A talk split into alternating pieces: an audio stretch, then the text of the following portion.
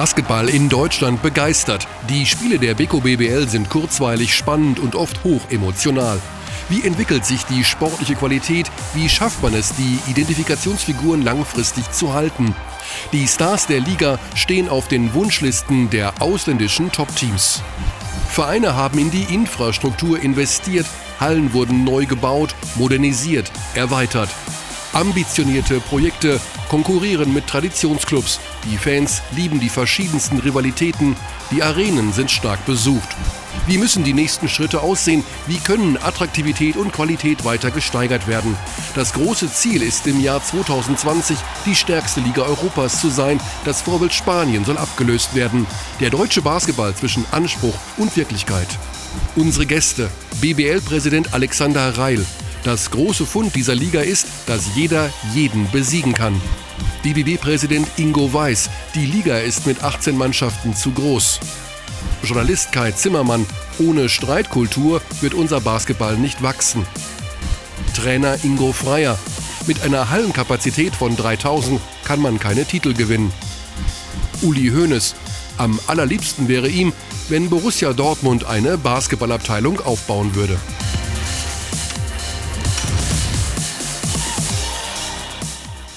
Ja, das werden wir zeitnah mit Hans-Joachim Watzke von Borussia Dortmund diskutieren, ob beim BVB nicht Basketball auch ein Thema werden könnte. Zunächst aber wollen wir uns heute der Frage widmen, wo steht der deutsche Basketball, wo möchte er hin und wie kann man das erreichen? Und damit herzlich willkommen zum Telekom Basketball Talk. Und äh, wir machen überhaupt keinen Hehl daraus, Uli Hoeneß, ähm, dass wir selbst ein bisschen überrascht waren, äh, als wir die Anfrage gestellt haben. Wir wollen äh, die erste große Talksendung zum Thema Basketball äh, in Deutschland machen dass Sie gesagt haben, da bin ich dabei. Und ganz viele in meinem Umfeld haben gesagt, wie habt dann das hingekriegt? Wie kommt der Hönes drauf, sich da zum Basketball zu setzen? Das müssen Sie uns mal ganz kurz erklären. Ja, zunächst mal ist ja bekannt, äh, wie, wie ähm, eng ich dem Basketball verbunden bin, wie sehr ich diese Sportart schätze. Äh, ähm, wie ich beim Aufbau der Basketballabteilung des, des FC Bayern, glaube ich, sehr stark involviert war.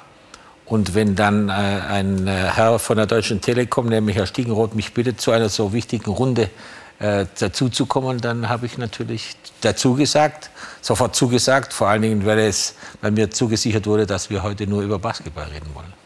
Ja, da habe ich auch gar kein Problem mit übrigens. Das äh, schon mal vorneweg, denn uns liegt der Basketball allen hier in der Runde ganz extrem am Herzen.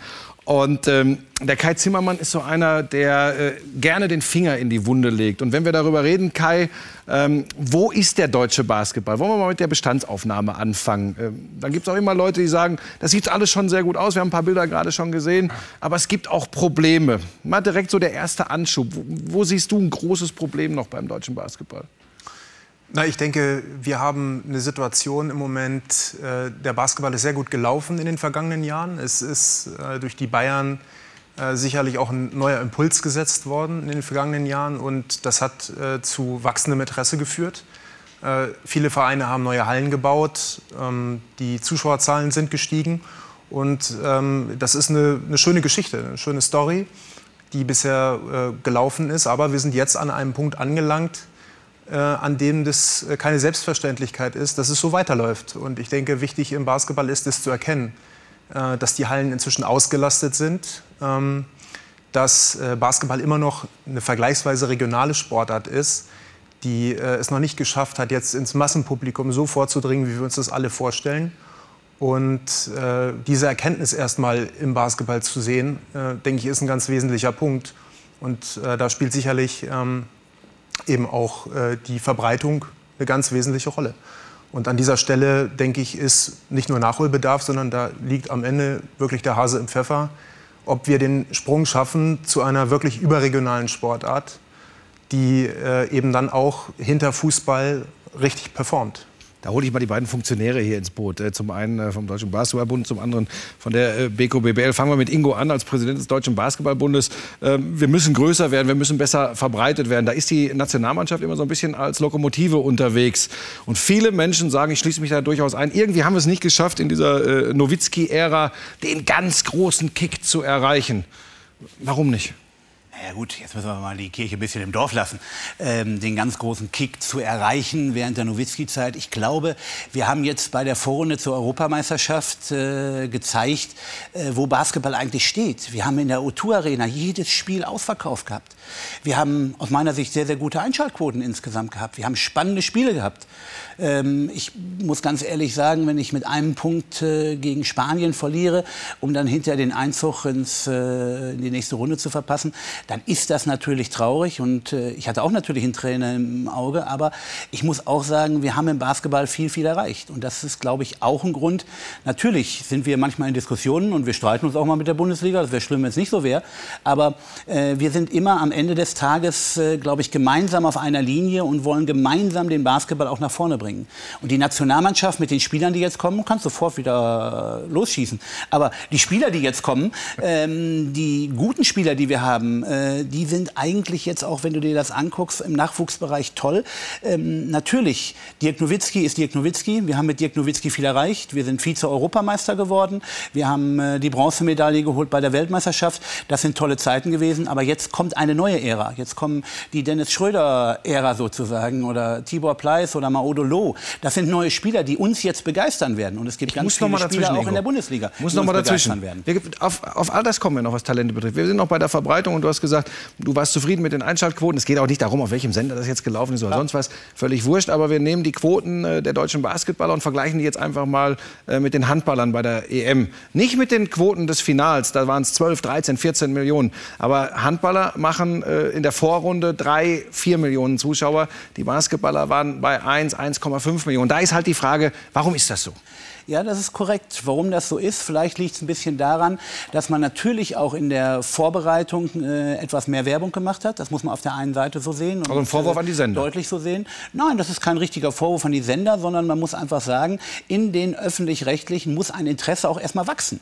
Und wenn ich äh, im Vorfeld, ich habe es heute schon mal gesagt, wenn ich im Vorfeld äh, sehe, was für an den Litfaßsäulen, was überall an Werbung gemacht wird, dann muss man die Leute auch erstmal greifen und auch äh, finden können. Aber nimm doch mal mal einfach ein anderes Beispiel. Nehmen doch mal das Beispiel Weltmeisterschaft Leichtathletik, ähm, wo ein Usain Bolt läuft und wo eine Einschaltquote ist. Wir hatten, glaube ich, 1,5 Millionen. Dort waren bei der Leichtathletik 1,1, in der Spitze 1,3 Millionen. Also da, das muss man immer relativieren. Ich bin sowieso kein Freund davon, äh, dass ich sage, okay, in Ordnung, die Einschaltquoten sind wichtig. Ich bleibe noch mal dabei. Guck dir mal die Hallen an und wenn ich jetzt zu Kai noch mal rübergehe, was haben wir denn? Wir haben doch bei der Europameisterschaft, bei der Vorrunde performt. Das war ein Fest. Selbst das Spiel gegen die Isländer, das so als erstes Anfangsspiel ein bisschen komisch war, das war ein Fest. Die Mannschaften, die da waren, haben Spaß gehabt alle äh, insgesamt. Man hat Leistung gezeigt und man hat auch, und jetzt nehme ich mal das Spiel gegen die Türkei raus, wo wir grottenschlecht waren, bei allen anderen Spielen haben wir wirklich, äh, ich sag mal, auch mit unserer Mannschaft äh, was gezeigt. Und das hat auch in der Höhe die Einschaltquoten hinterher natürlich nach oben gebracht. Seid ihr zufrieden von, von Ligaseite, wie, wie der Basketball in Deutschland und damit auch die Beko BBL da steht, Alexander? Naja, die Frage ist jetzt natürlich sehr allgemein. Wir sind in, in vielerlei Hinsicht ähm, zufrieden. Klingt auch immer so, als ob wir schon am Ende irgendwo angelangt waren. Wir sind mit Entwicklungen, die über die letzten Jahre geschehen sind, sind wir zufrieden. Und es gibt andere Punkte und Bereiche, mit denen wir nicht zufrieden sind. Ähm, das Thema Nationalmannschaft ähm, ist ein wichtiges Thema, wenn wir darüber diskutieren. Wie Zieht ihr da eigentlich an einen Strang, äh, Verband und Liga? Bei der Nationalmannschaft? Das, das, versuchen wir natürlich selbstverständlich. Wir haben ein bisschen äh, hier und da unterschiedliche Ansichten, wie man das vielleicht bestmöglich tut. Aber ich glaube, da äh, finden wir auch noch die entsprechenden Nenner. Ich will nur noch mal sagen, ähm, zum Schluss, wenn wir über, über Interesse sprechen und nicht nur das Festmachen an Einschaltquoten im TV, sondern grundsätzliches Interesse an der Sportart Basketball, dann spielen viele Faktoren eine Rolle. Aber natürlich spielt auch das Thema Erfolg eine Rolle. Ja? Und ähm, die Handballer hatten einen Erfolg generiert, den die Basketballer, muss man einfach mal so hinnehmen, egal ob es knappe Spiele waren oder nicht, eben nicht generiert haben. Mhm. So, da reicht es auch nicht einmal, sondern du musst eben kontinuierlich ein Stück weit erfolgreich sein. Das gilt für die Nationalmannschaft, genauso wie für die äh, für die deutschen Clubs, vor allem im internationalen Clubwettbewerb. Ähm, das muss unser Ziel sein, denn ich glaube, dass eine Steigerung des Interesses insgesamt schon stark verbunden ist, auch mit dem Stellenwert deutscher Clubs und der Nationalmannschaft im Vergleich zu anderen Nationen ähm, selbstverständlich. Das wir uns nicht falsch verstehen. Ne? Ähm, wir wollen alle etwas für den Basketball tun und ähm, wollen nicht nur gucken, was nicht so äh, gut läuft. Ähm, deshalb haben wir uns auch in der Liga mal umgehört. Äh, bevor ich dann nachher den Finger wieder in die Wunde lege, was vielleicht doch noch nicht so gut funktioniert, äh, hören wir uns mal an, was, was die Protagonisten äh, der Beko Basketball Bundesliga sagen, was sie glauben, was wirklich schon ähm, an einem guten Punkt ist, was sehr, sehr gut äh, funktioniert rund um den Basketball in Deutschland. Die Liga bietet extrem viel tollen Sport, äh, Wettbewerb und wir haben heiße Duelle. Ich glaube, die Fans können sich wirklich freuen über alles, was, was da so passiert. Äh, so wie sie sich jetzt gerade entwickelt, läuft alles super. Die Arenen sind moderner geworden. Äh, die personelle Infrastruktur hat zu einer Professionalisierung innerhalb der Clubs beigetragen. Was es die Organisation rund um die Vereine angeht, glaube ich, dass wir da mittlerweile zusammen mit Spanien äh, Nummer eins sind. Und ich glaube, europäisch, international zeigen die Mannschaften, ähm, dass der Trend eindeutig in eine Richtung geht und das nach oben. Also das zeigt, dass wir im Konzert ja groß mitspielen können. Wir müssen uns überhaupt nicht verstecken. Man sieht langsam die 6 und 6 Regel, man sieht immer mehr deutsche Gesichter, man sieht immer mehr, mehr Zipsers und äh, Jungs in der NBA. Die ganzen Mannschaften in, in, Deutschland werden immer attraktiver für die, für die guten Spieler in Europa. Die Strukturen werden immer besser, die Hallen werden immer besser. Also ich glaube, wir sind auf dem richtigen Wege, um dann tatsächlich in 2020 mit zu der stärksten Liga Europas zu gehören. Also, äh, da gibt es schon einiges, was positiv ist. Ingo, äh, als äh, Head Coach von äh, Phoenix Hagen, liegt mir tatsächlich eins am Herzen. Das möchte ich an dieser Stelle, das hat mit unserem Thema hier heute gar nichts zu tun, loswerden. Bestell dem DJ Covington, der sich so unglaublich schwer verletzt hat äh, im Spiel gegen Bamberg, eine, eine, eine fürchterlich anzuschauende Situation äh, von uns allen. Ich spreche für alle mal mit an dieser Stelle. Wirklich alles, alles Gute, weil das sah fürchterlich aus. Und ähm, wir drücken ihm die Daumen, dass er wieder Basketball spielen kann. Denn ich glaube, das ist das, das Hauptziel. Das gibt es ihm einfach mal mit auf den Weg. Das, das liegt mir wirklich am Herzen. Das waren fürchterliche Bilder. Ähm, so, das, das musste an dieser Stelle wirklich sein. Jetzt aus deiner Sicht als Coach, wenn du dann hörst, was da so gut läuft. Ja, wir, wir, wir sind in Europa, wir, äh, wir haben Identifikationsfiguren, wir haben den Zipser bei den Bayern rumlaufen, äh, Per Günther bei Ulm. Und jetzt kommt der Headcoach von Phoenix Hagen mit einer kleinen Halle, mit einem kleinen Etat ähm, und sagt uns jetzt, was aus seiner Sicht gut läuft äh, rund um den Basketball in Deutschland. Das, was wir alles gehört haben, gerade jetzt äh, von den äh, Geschäftsführern und alle, die hier sitzen, die BBL hat sich entwickelt, gar keine Frage. Aber äh, man muss immer davon ausgehen, dass wir erkennen müssen, dass in Deutschland äh, Basketball immer noch so ein regionales Phänomen ist.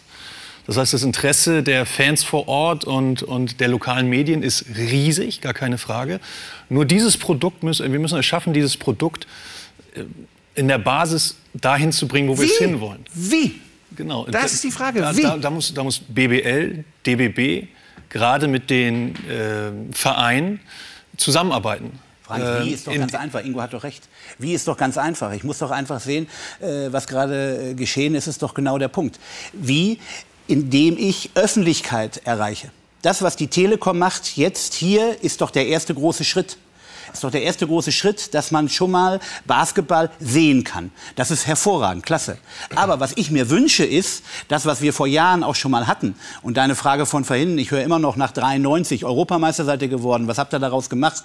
Das ist dasselbe wie gerade, deine gleiche Frage. Aber was wir brauchen, wir brauchen Jetzt will ich jetzt nicht ankuffen, ne? Um Gottes Willen. Ähm, was wir brauchen, wir brauchen eine feste Fernsehzeit, wo man sagen kann, am Sonntagabend um 18 Uhr läuft Basketball. Damit jeder weiß, auch mein 86-jähriger Vater, ich kann sonntags abends um äh, 18 Uhr Basketball gucken. Ich brauche eine Talkshow, sowas wie wir hier jetzt gerade machen. Ich brauche eventuell auch noch ein Basketballmagazin. Nicht so eins, was äh, Kai macht, sondern na, na. äh, die Big ist schon ein gutes Basketballmagazin, aber nicht, ich brauche Ja, ein wie er immer wieder rauskommt aus der Nummer, ne? Ich brauche ein Basketballmagazin im Fernsehen. Und wenn ich das habe, dann erreiche ich Öffentlichkeit, weil Ingo hatte hundertprozentig recht. Wir sind in der Nische. Aber diese Öffentlichkeit, die geht nur an diese regionalen Standorte. Weil alles, was außerhalb dieser Standorte passiert, ist mehr oder weniger zufällig, was die Medien anbelangt. Das heißt, wir haben hier ein tolles Produkt und wir müssen es schaffen, dass mehr Jugendarbeit gemacht wird, dass in den Kindergärten schon angefangen wird, über Basketball zu reden,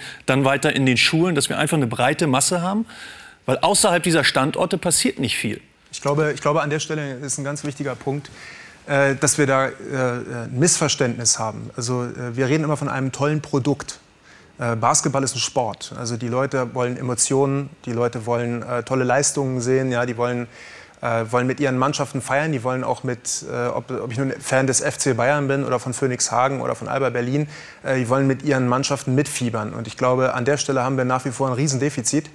äh, ist es einfach so, dass über Basketball zu wenig gesprochen wird. Und da rede ich jetzt nicht nur davon, dass, äh, dass wir Boulevardgeschichten brauchen oder Geschichten, die in diese Richtung gehen, sondern in allererster Linie muss über die Sportart gesprochen werden. Deshalb war Bayern München ein Segen, als sie in die Liga kamen. Das war das erste Cover eures Magazins, waren gleich die Bayern. Die neue Macht, ganz genau. Ähm, und daran haben wir auch tatsächlich ein ganz klein wenig verknüpft, ob wir das alles auf den Weg bringen sollen. Weil Ihr habt überlegt, erst als die Bayern dazu kamen, und das wird jetzt wieder für Jubelschreie in der Basketballrepublik sorgen, immer Nein. die Bayern, immer die Bayern. Da habt ihr dann gesagt, ihr macht das Magazin. Nein, also es ist so gewesen, dass diese ganze äh, Thematik oder die Idee, die ist in der Kneipe entstanden, ist schon eine ganze Weile her. Ähm, aber es ist tatsächlich, es ist tatsächlich äh, der Zeitpunkt gewesen, übrigens in der gleichen, wo wir auch mal zusammen gesessen haben. Aber äh, es ist tatsächlich so, dass äh, der Moment ja immer so ein bisschen hinausgezögert wurde. Und als dann klar war, dass die Bayern äh, das war gar nicht äh, zu Bundesliga-Zeiten, sondern das war, als sie in der zweiten Liga noch unterwegs waren. Da haben wir uns überlegt, die scheinen da ernst zu machen. Und äh, das war für mich so ein Moment, in dem klar war, okay, es gibt jetzt einen Impuls. Und äh, um eben ein Magazin für deutschen Basketball äh, auf den Weg zu bringen, äh, war das der richtige Moment. Lass mich da noch mal kurz dazwischen, weil das war mir übrigens klar, äh, dass es ganz, ganz viele Ansatzpunkte gibt. Ich möchte, ich möchte den Uli da noch mal zu hören. Ähm, jetzt mal ab von den Interessen des FC Bayern München Basketball. Wenn wir darüber sprechen, da waren wir gerade schon drin, was, was auch der Ingo gesagt hat, äh, wenn wir Basketball äh, populär machen wollen, brauchen wir eine gesunde Basis. Was sind die Punkte aus Ihrer Sicht, wo Sie sagen, ähm, das müssen wir im Basketball schaffen, das müssen wir tun? Es beginnt ja nicht mit einer, mit einer Live-Free-TV-TV-Übertragung. Das muss ja woanders losgehen. Nein, oder? aber ich glaube, das Allerwichtigste ist, ähm, wie Sie auch richtig gesagt haben, man, man muss schon, äh, wenn ich über Basketball lese, man liest immer mehr über Basketball, aber es ist rein immer nur der Sport. Ja, man, wenn ich in München, wo ja jetzt relativ viel über Basketball geschrieben wird, wird eben der Sport sehr in den Vordergrund gestellt. Meistens ist es interessant, dass die Journalisten, die darüber schreiben, auch Basketballfans sind, auch davon viel verstehen. Im Fußball ist das nicht immer so. Äh, aber sie verkaufen trotzdem ihre Zeitung, weil sie ja eben dieses ganze Geschäft ausdehnen auf das Privatleben, auf den Boulevard. Also insofern profitiert der Fußball natürlich schon auch von der anderen Seite des, des, des Print. Aber ich möchte Ihnen mal ein Beispiel nennen, wo, wo, ich, wo es ganz eklatant ist, was man aus meiner Sicht ganz schnell ändern könnte. Äh, ich habe jetzt ein, zwei Mal dieses Final Four gesehen, einmal in Berlin, einmal, weiß ich nicht noch, Oldenburg, Oldenburg war ich dabei und dann, und dann jetzt in München. Und ich glaube, das ist ein überragendes Ereignis und äh, im Fußball war ja mal eine ähnliche Situation vor vielen, vielen Jahren. Da hat man das Pokalspiel mal in Frankfurt gemacht, dann hat man es mal in, äh, in Düsseldorf gemacht, mal in München es gab, war kein Event. Das, man hat halt, ja, mach mal. Dann hat man sich mal irgendwann doch gerungen zu sagen, wir müssen das zu einer Traditionsgeschichte machen. Dann hat man gesagt, das Pokalspiel ist in Berlin. Das ist immer als Alleinstellungsmerkmal. An diesem Tag gibt es im ganzen deutschen Fußball nichts. Das heißt, das ist ein Fußballfest. Und jetzt, jetzt vergleichen Sie das mal, dieses Final Four jetzt vom, von jetzt vom Februar in München.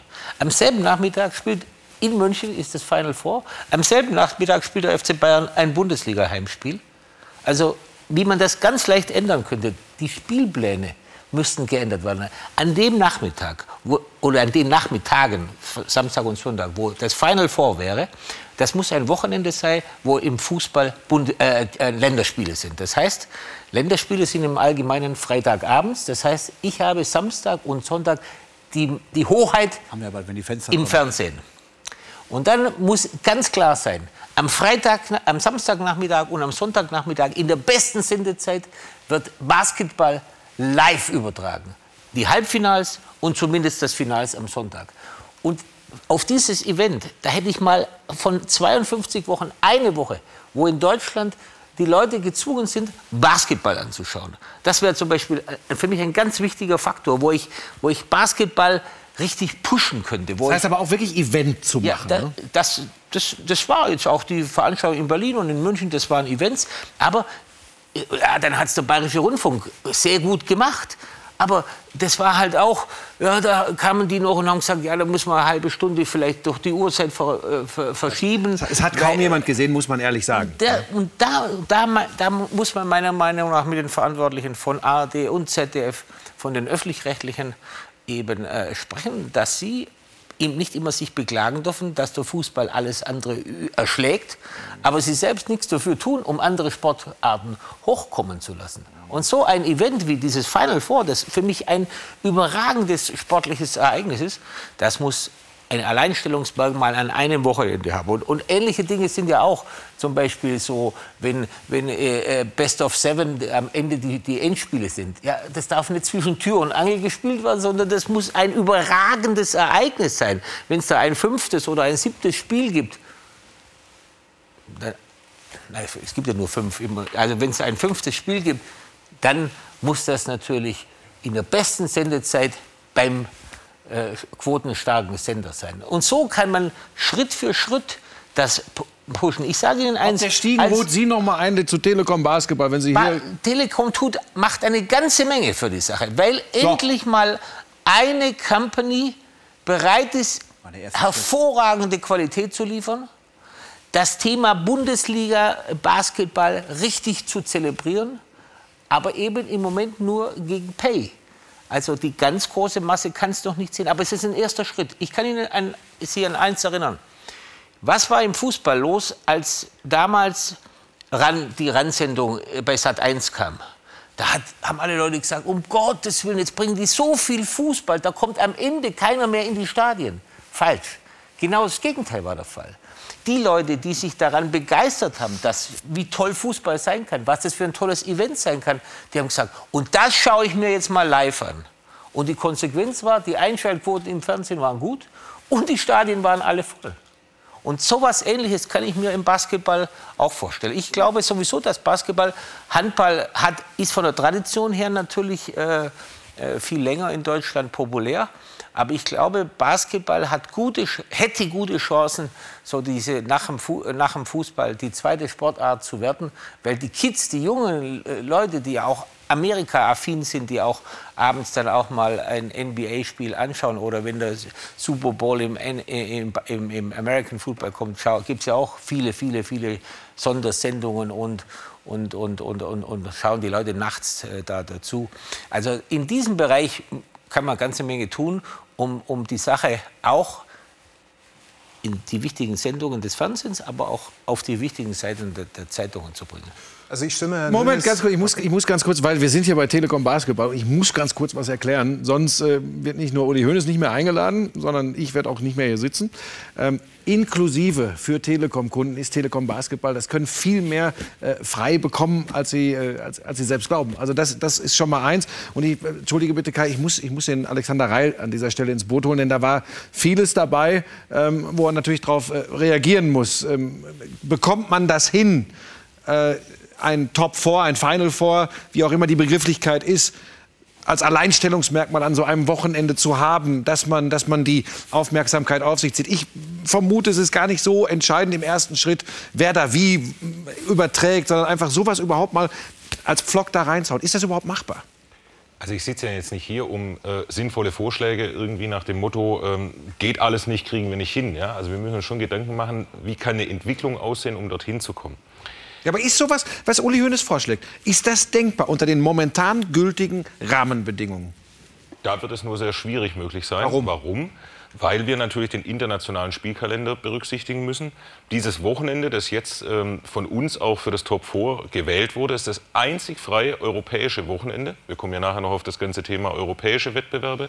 Ähm, das einzig freie Wochenende. Also wir können von unserer Seite als Liga gar nicht sagen, wir nehmen ein anderes Wochenende, wo beispielsweise Länderspiel ist, weil während der Woche europäische Clubwettbewerbe sind.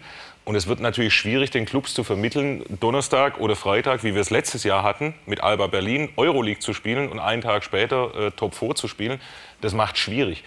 Ähm, ich glaube auch, dass diese ganze Diskussion über die Entwicklung des Basketballs in Deutschland mit vielen Punkten ähm, diskutiert werden muss, die Deutschland betreffen. Aber man darf das ganze Thema Einfluss von Europa, europäischer Club, Clubwettbewerbe etc., auch FIBA, darf man nicht ganz vernachlässigen. Von ein paar Dingen sind wir abhängig, was nicht heißen soll, dass wir nicht die Kraft aufbringen, auch zu versuchen, diese Dinge positiv zu verändern. Klar. So, aber ich glaube auch, die FIBA, die FIBA wird ja auch großes Interesse sein, äh, haben, dass äh, Basketball in Deutschland sich äh, gut entwickelt, weil Deutschland ist ein wichtiger Fernsehmarkt, Absolut. ist ein wichtiger Wirtschaftsmarkt. und ich könnte mir gut aus, durchaus vorstellen, das muss man wahrscheinlich auf ein, zwei Jahre im Voraus planen. Ja. Aber ich, ich, ich lasse mir das nicht nehmen, dass wenn ich, wenn ich, wenn ich, wenn ich äh, so ein, ein überragendes Event wie so ein Pokal, wo ich die Chance habe, alle anderen Sportarten an den, an, an, an den Rand zu drängen, für ein Wochenende, wo, wo ich den Fokus legen kann auf alles, über alle Printmedien, über, über, über Online-Geschichten, da, das ist eine Werbung, die mit keinem Geld der Welt zu bezahlen ist. Aber erklären Sie mal dem Pesic, wenn er Donnerstag oder Freitag äh, Euroleague Frank, spielt? Frank, das ist machbar. Also ich, äh, ich weiß, dass es schwer ist und der Alexander Reil hat das hundertprozentig gesagt. Äh, nur, wenn wir das wirklich wollen, würden wir so etwas hinbekommen. Die FIBA ist natürlich bereit. Uli Hoeneß hat so richtig gesagt. Äh, die FIBA will Deutschland, will Deutschland auch unterstützen. Das sieht man in jeder Art und Weise. Äh, allein jetzt durch das neue Ligaformat, wenn wir die Champions League kriegen, da gibt es alle Möglichkeiten ich bin überzeugt, zu sagen, an so einem Wochenende würde, würde die FIFA, FIBA akzeptieren, dass der deutsche äh, Halb, Halbfinalteilnehmer eben dann am Mittwoch sein Euro, Europacup-Spiel hat und, und möglicherweise auch nur ein Heimspiel hat, dass er nicht von Moskau noch zurückfahren muss. Also das sind ja alles Dinge, das, wenn, man, wenn, man, wenn, man, wenn man will äh, und wenn die, die, andere Seite auch interessiert, ist das so eine Aber, Uli, aber ich muss das eben Sie müssen ja kein X für ein Ufer machen. Sie wissen ja selbst, wie, wie schwierig, ich meine, wir reden im Fußball übrigens auch oder haben oft über ähnliche Probleme gesprochen. Wir reden über Nationalmannschaftsabstellungen etc. So einfach das unter einen Hut zu bekommen, ist es doch nicht. Ja, Jetzt gucken Sie doch mal da die Kollegen nein, nein, nein, von der lobt die Fieber so. Wir, wir Moment, Ingo. Der Fieber. Ingo, Moment. Er lobt die Fieber. Äh, äh, Sie werden sich damit auseinandersetzen müssen, ob der FC Bayern Bayern München Basketball in der Euroleague oder in der äh, Champions League der FIBA spielt. Da geht es ja schon wieder los. Da haben wir übrigens ja, aber, wieder was für die. Äh, wenn, äh, das geht, gibt's nicht. Das geht nicht, gibt's nicht. Und, und wenn, wenn ein, ein, ein, ein, ein, ein, ein wirtschaftsstarker Verband wie der Deutsche Basketballverband äh, hier seine Wünsche vorträgt, dann bin ich überzeugt, dass man einen Weg finden kann. Also ich glaube, es gibt einen ganz wichtigen Punkt, den wir nicht vergessen Kai, lass mich den Satz eben bitte sagen. Die, die, die FIBA spielt ja gar nicht am Wochenende. Wir, wir, wir machen ja gar nicht am Wochenende äh, Europapokalspiel oder sonst etwas. Die FIBA sagt ja eindeutig und ganz klipp und klar, wir wollen den nationalen Liga-Wettbewerb stärken. So, das heißt, wir werden mit unseren äh, Champions League Spielen, wobei wir nachher zu dem Thema ja noch kommen, wir werden das spielen Dienstags, Mittwochs und Donnerstags. So, deshalb sage ich ja, wir sind gar nicht so weit äh, da weg. Das Problem ist in diesem Fall, muss man auch jetzt ganz ehrlich sagen, die Euroleague, weil die zum Teil auch am Freitag spielt.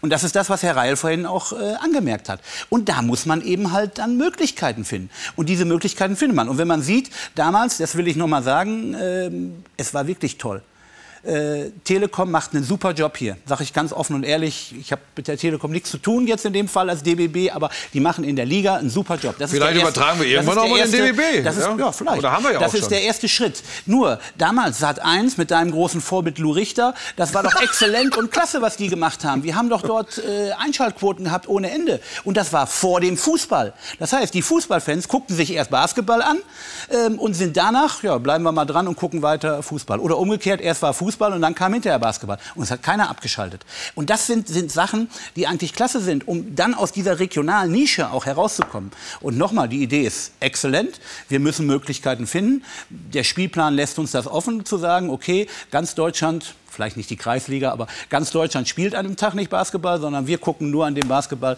äh, auf unser Pokal. Wenn, das ist machbar in welcher Art und Weise? Wenn man in Deutschland die beste Liga Europas bald haben möchte, bin ich mir sicher, dass in Europa da rück, die sehen den Trend, dass die das klar. möglich machen.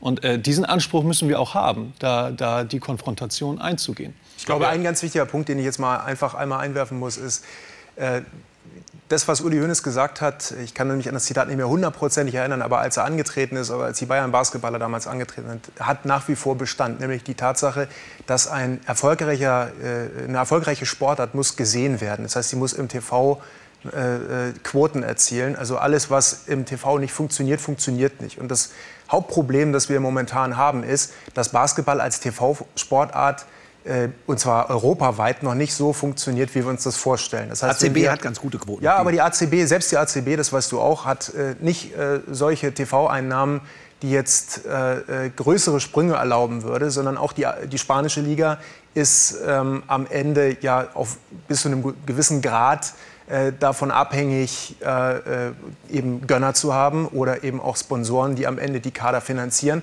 Und ich glaube, das ist der entscheidende Punkt. Selbst in den äh, Staaten, und das ist übrigens beim Handball bei uns hier auch, ist auch nicht anders, äh, wie Spanien, in denen Basketball viel mehr Mitglieder hat und viel stärker ist, auch viel stärker verwurzelt ist, äh, ist es nicht als TV-Sportart so erfolgreich.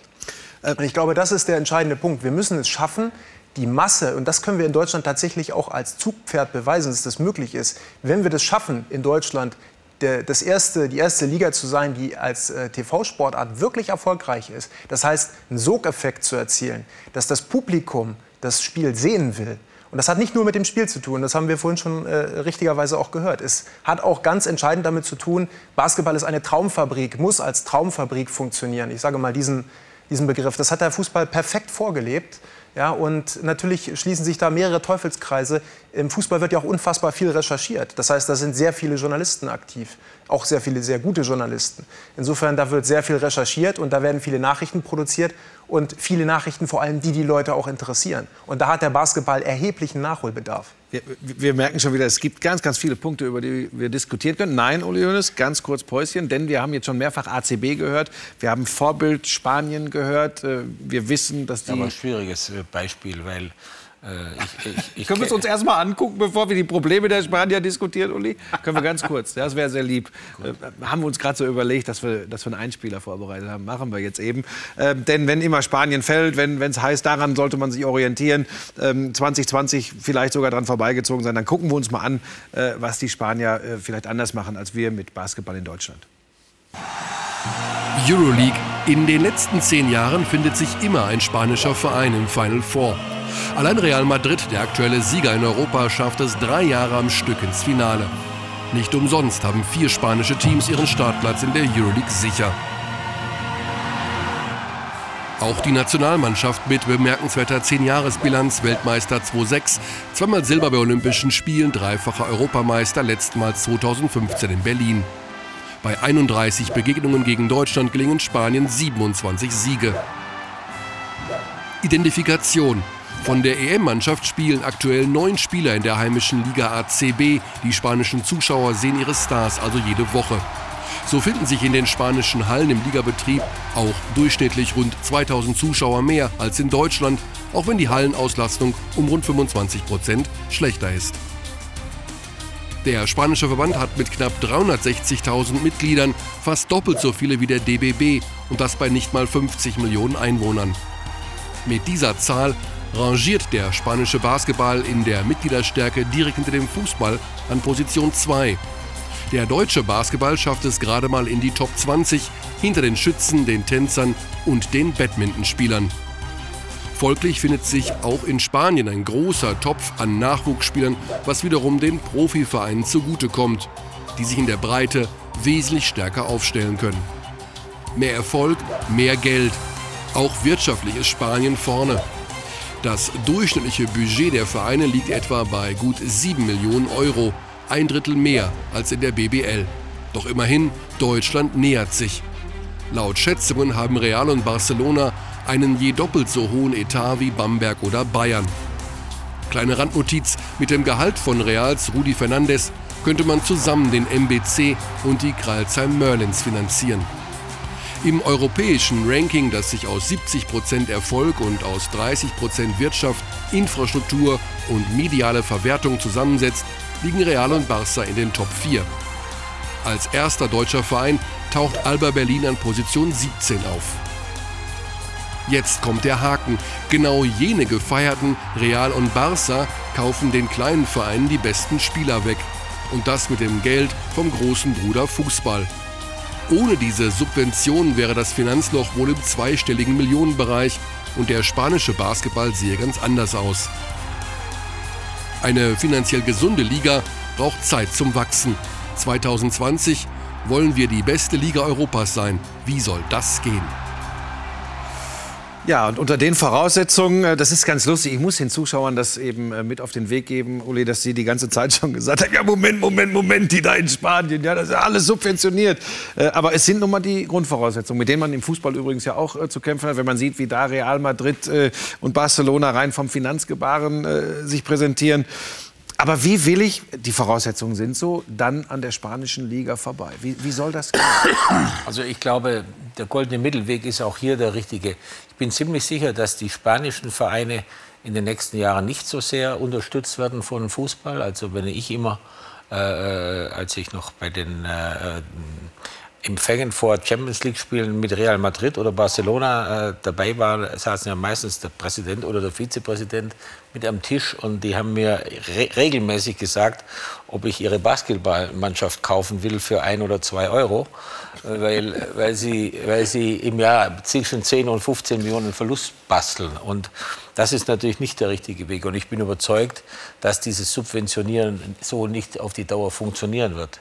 Und, genauso, und, und, und die goldene Mitte wird sein, bei uns werden die Etats sich äh, vergrößern. Ich äh, wehre mich dagegen zu sagen, Fußball soll Basketball subventionieren, sondern Basketball muss sich selbstständig entwickeln. Basketball hat große Chancen, äh, auch sponsoringmäßig.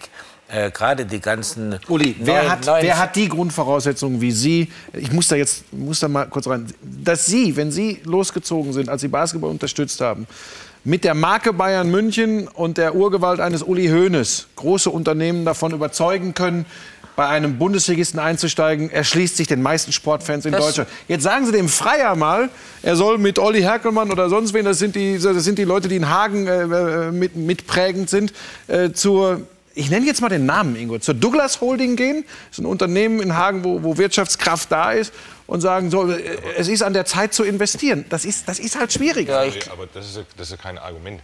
Also wir haben doch nicht die Zielsetzung zu sagen, jeder der, der, der anderen 17 Clubs ähm, hat das Ziel, zum FC Bayern München zu werden. Das ist doch nicht unser Ziel. Nein, aber, nein, nein, wir, nein, nein das Ziel ist 2020 stärkste Liga Europas. Das geht über Geld übrigens auch. Natürlich geht es auch über Geld. Aber dann müssen wir schon ein bisschen konkreter sprechen, wie ich auch Geld dafür generieren kann. Und da ist doch nicht der Anspruch zu sagen, wir müssen bis 2020 jeden Club bei 10 oder 11 oder 12 Millionen Etat haben. Das hat aber auch keiner Sowieso, hier behauptet. Naja, ist, ist auch unrealistisch. Ich glaube, es geht um die realistischen Entwicklungen an jedem einzelnen Standort. Und da sehe ich eigentlich an jedem der Standorte Potenziale. Wir müssen nur darüber reden, welche Rahmenbedingungen sind notwendig, damit ich diese Potenziale auch unter Umständen nutzen kann. Wenn wir über das Thema ähm, Spanien reden, beste Liga und so weiter, ähm, nicht, dass wir uns falsch verstehen. Ich möchte nicht von dem Ziel ab 2020, und da gibt es noch eine ganze Reihe von, von wichtigen Faktoren, die wir noch erfüllen müssen. Aber ganz offen gestanden, wenn wir uns als gesamte Liga betrachten, über 18 Teams, dann glaube ich, sind wir vorsichtig formuliert so weit nicht weg von dem, was in Spanien über 18 Teams passiert und nicht fokussiert wird auf zwei, drei, vier Teams, die in Spanien erfolgreich spielen, übrigens in vielen anderen europäischen Ligen auch. Ich finde, da ist Spanien ja. ehrlich gesagt ein schlechtes Beispiel, das ja. schlechteste. Griechenland lasse ich mir gefallen. Ähm, Frankreich lasse ich mir gefallen, mit Abstrichen die Türkei, aber da sind, sind allein in Istanbul drei, vier sind, Clubs. Sind immerhin schon drei, sind immerhin schon drei große. Ähm, ich sage nochmal, wir müssen als Liga mit unseren Clubs zusammen die, die Weichen stellen. Wir dürfen uns nicht ausruhen. Aber aus was? Was machen? Also wir haben vorher zum Beispiel über das Thema mediale Präsenz gesprochen und die muss erhöht werden. Ähm, wir haben vorher darüber gesprochen, dass wir in Schulen müssen, die Anzahl der, der mit Basketball ähm, konfrontierten Personen erhöhen müssen. Ich setze noch eine, eine ganz andere Prämisse obendrauf. Ähm, wir müssen es erstmal schaffen, dass die Anzahl der an der Beko Basketball Bundesliga oder an der Nationalmannschaft Interessierten im Verhältnis zu den normal Sportinteressierten in Deutschland deutlich erhöht wird. Ja, ich wehre mich immer ein bisschen dagegen zu sagen, äh, wir müssen jetzt äh, lauter Sonderprogramme für eine spezielle Zielgruppe machen. Ähm, wir haben aktuell in Deutschland, soweit ich weiß, letzte Umfragen oder Statistiken 2,8 Millionen, die sich, sagen wir mal, stark oder sehr stark an der Beko BBL ähm, interessieren. Das sind unsere Konsumenten. So, und wenn wir uns Gedanken darüber machen wollen, wie wir zukünftig mehr Zuschauer, unsere Konsumenten sind auch Sponsoren, aber unsere Konsumenten, Kunden in Anführungszeichen, sollen ja auch ähm, TV-Anstalten sein. Also müssen wir die Anzahl derer, die sich für das Thema Basketball in Deutschland interessieren, die müssen wir vergrößern. Ja? Und da gibt es Ansatzwege, ähm, da haben wir ein paar schon, schon aufgezählt. Aber ich, ähm, ich bin nicht so der Fan davon zu sagen, wir müssen immer etwas neu erfinden.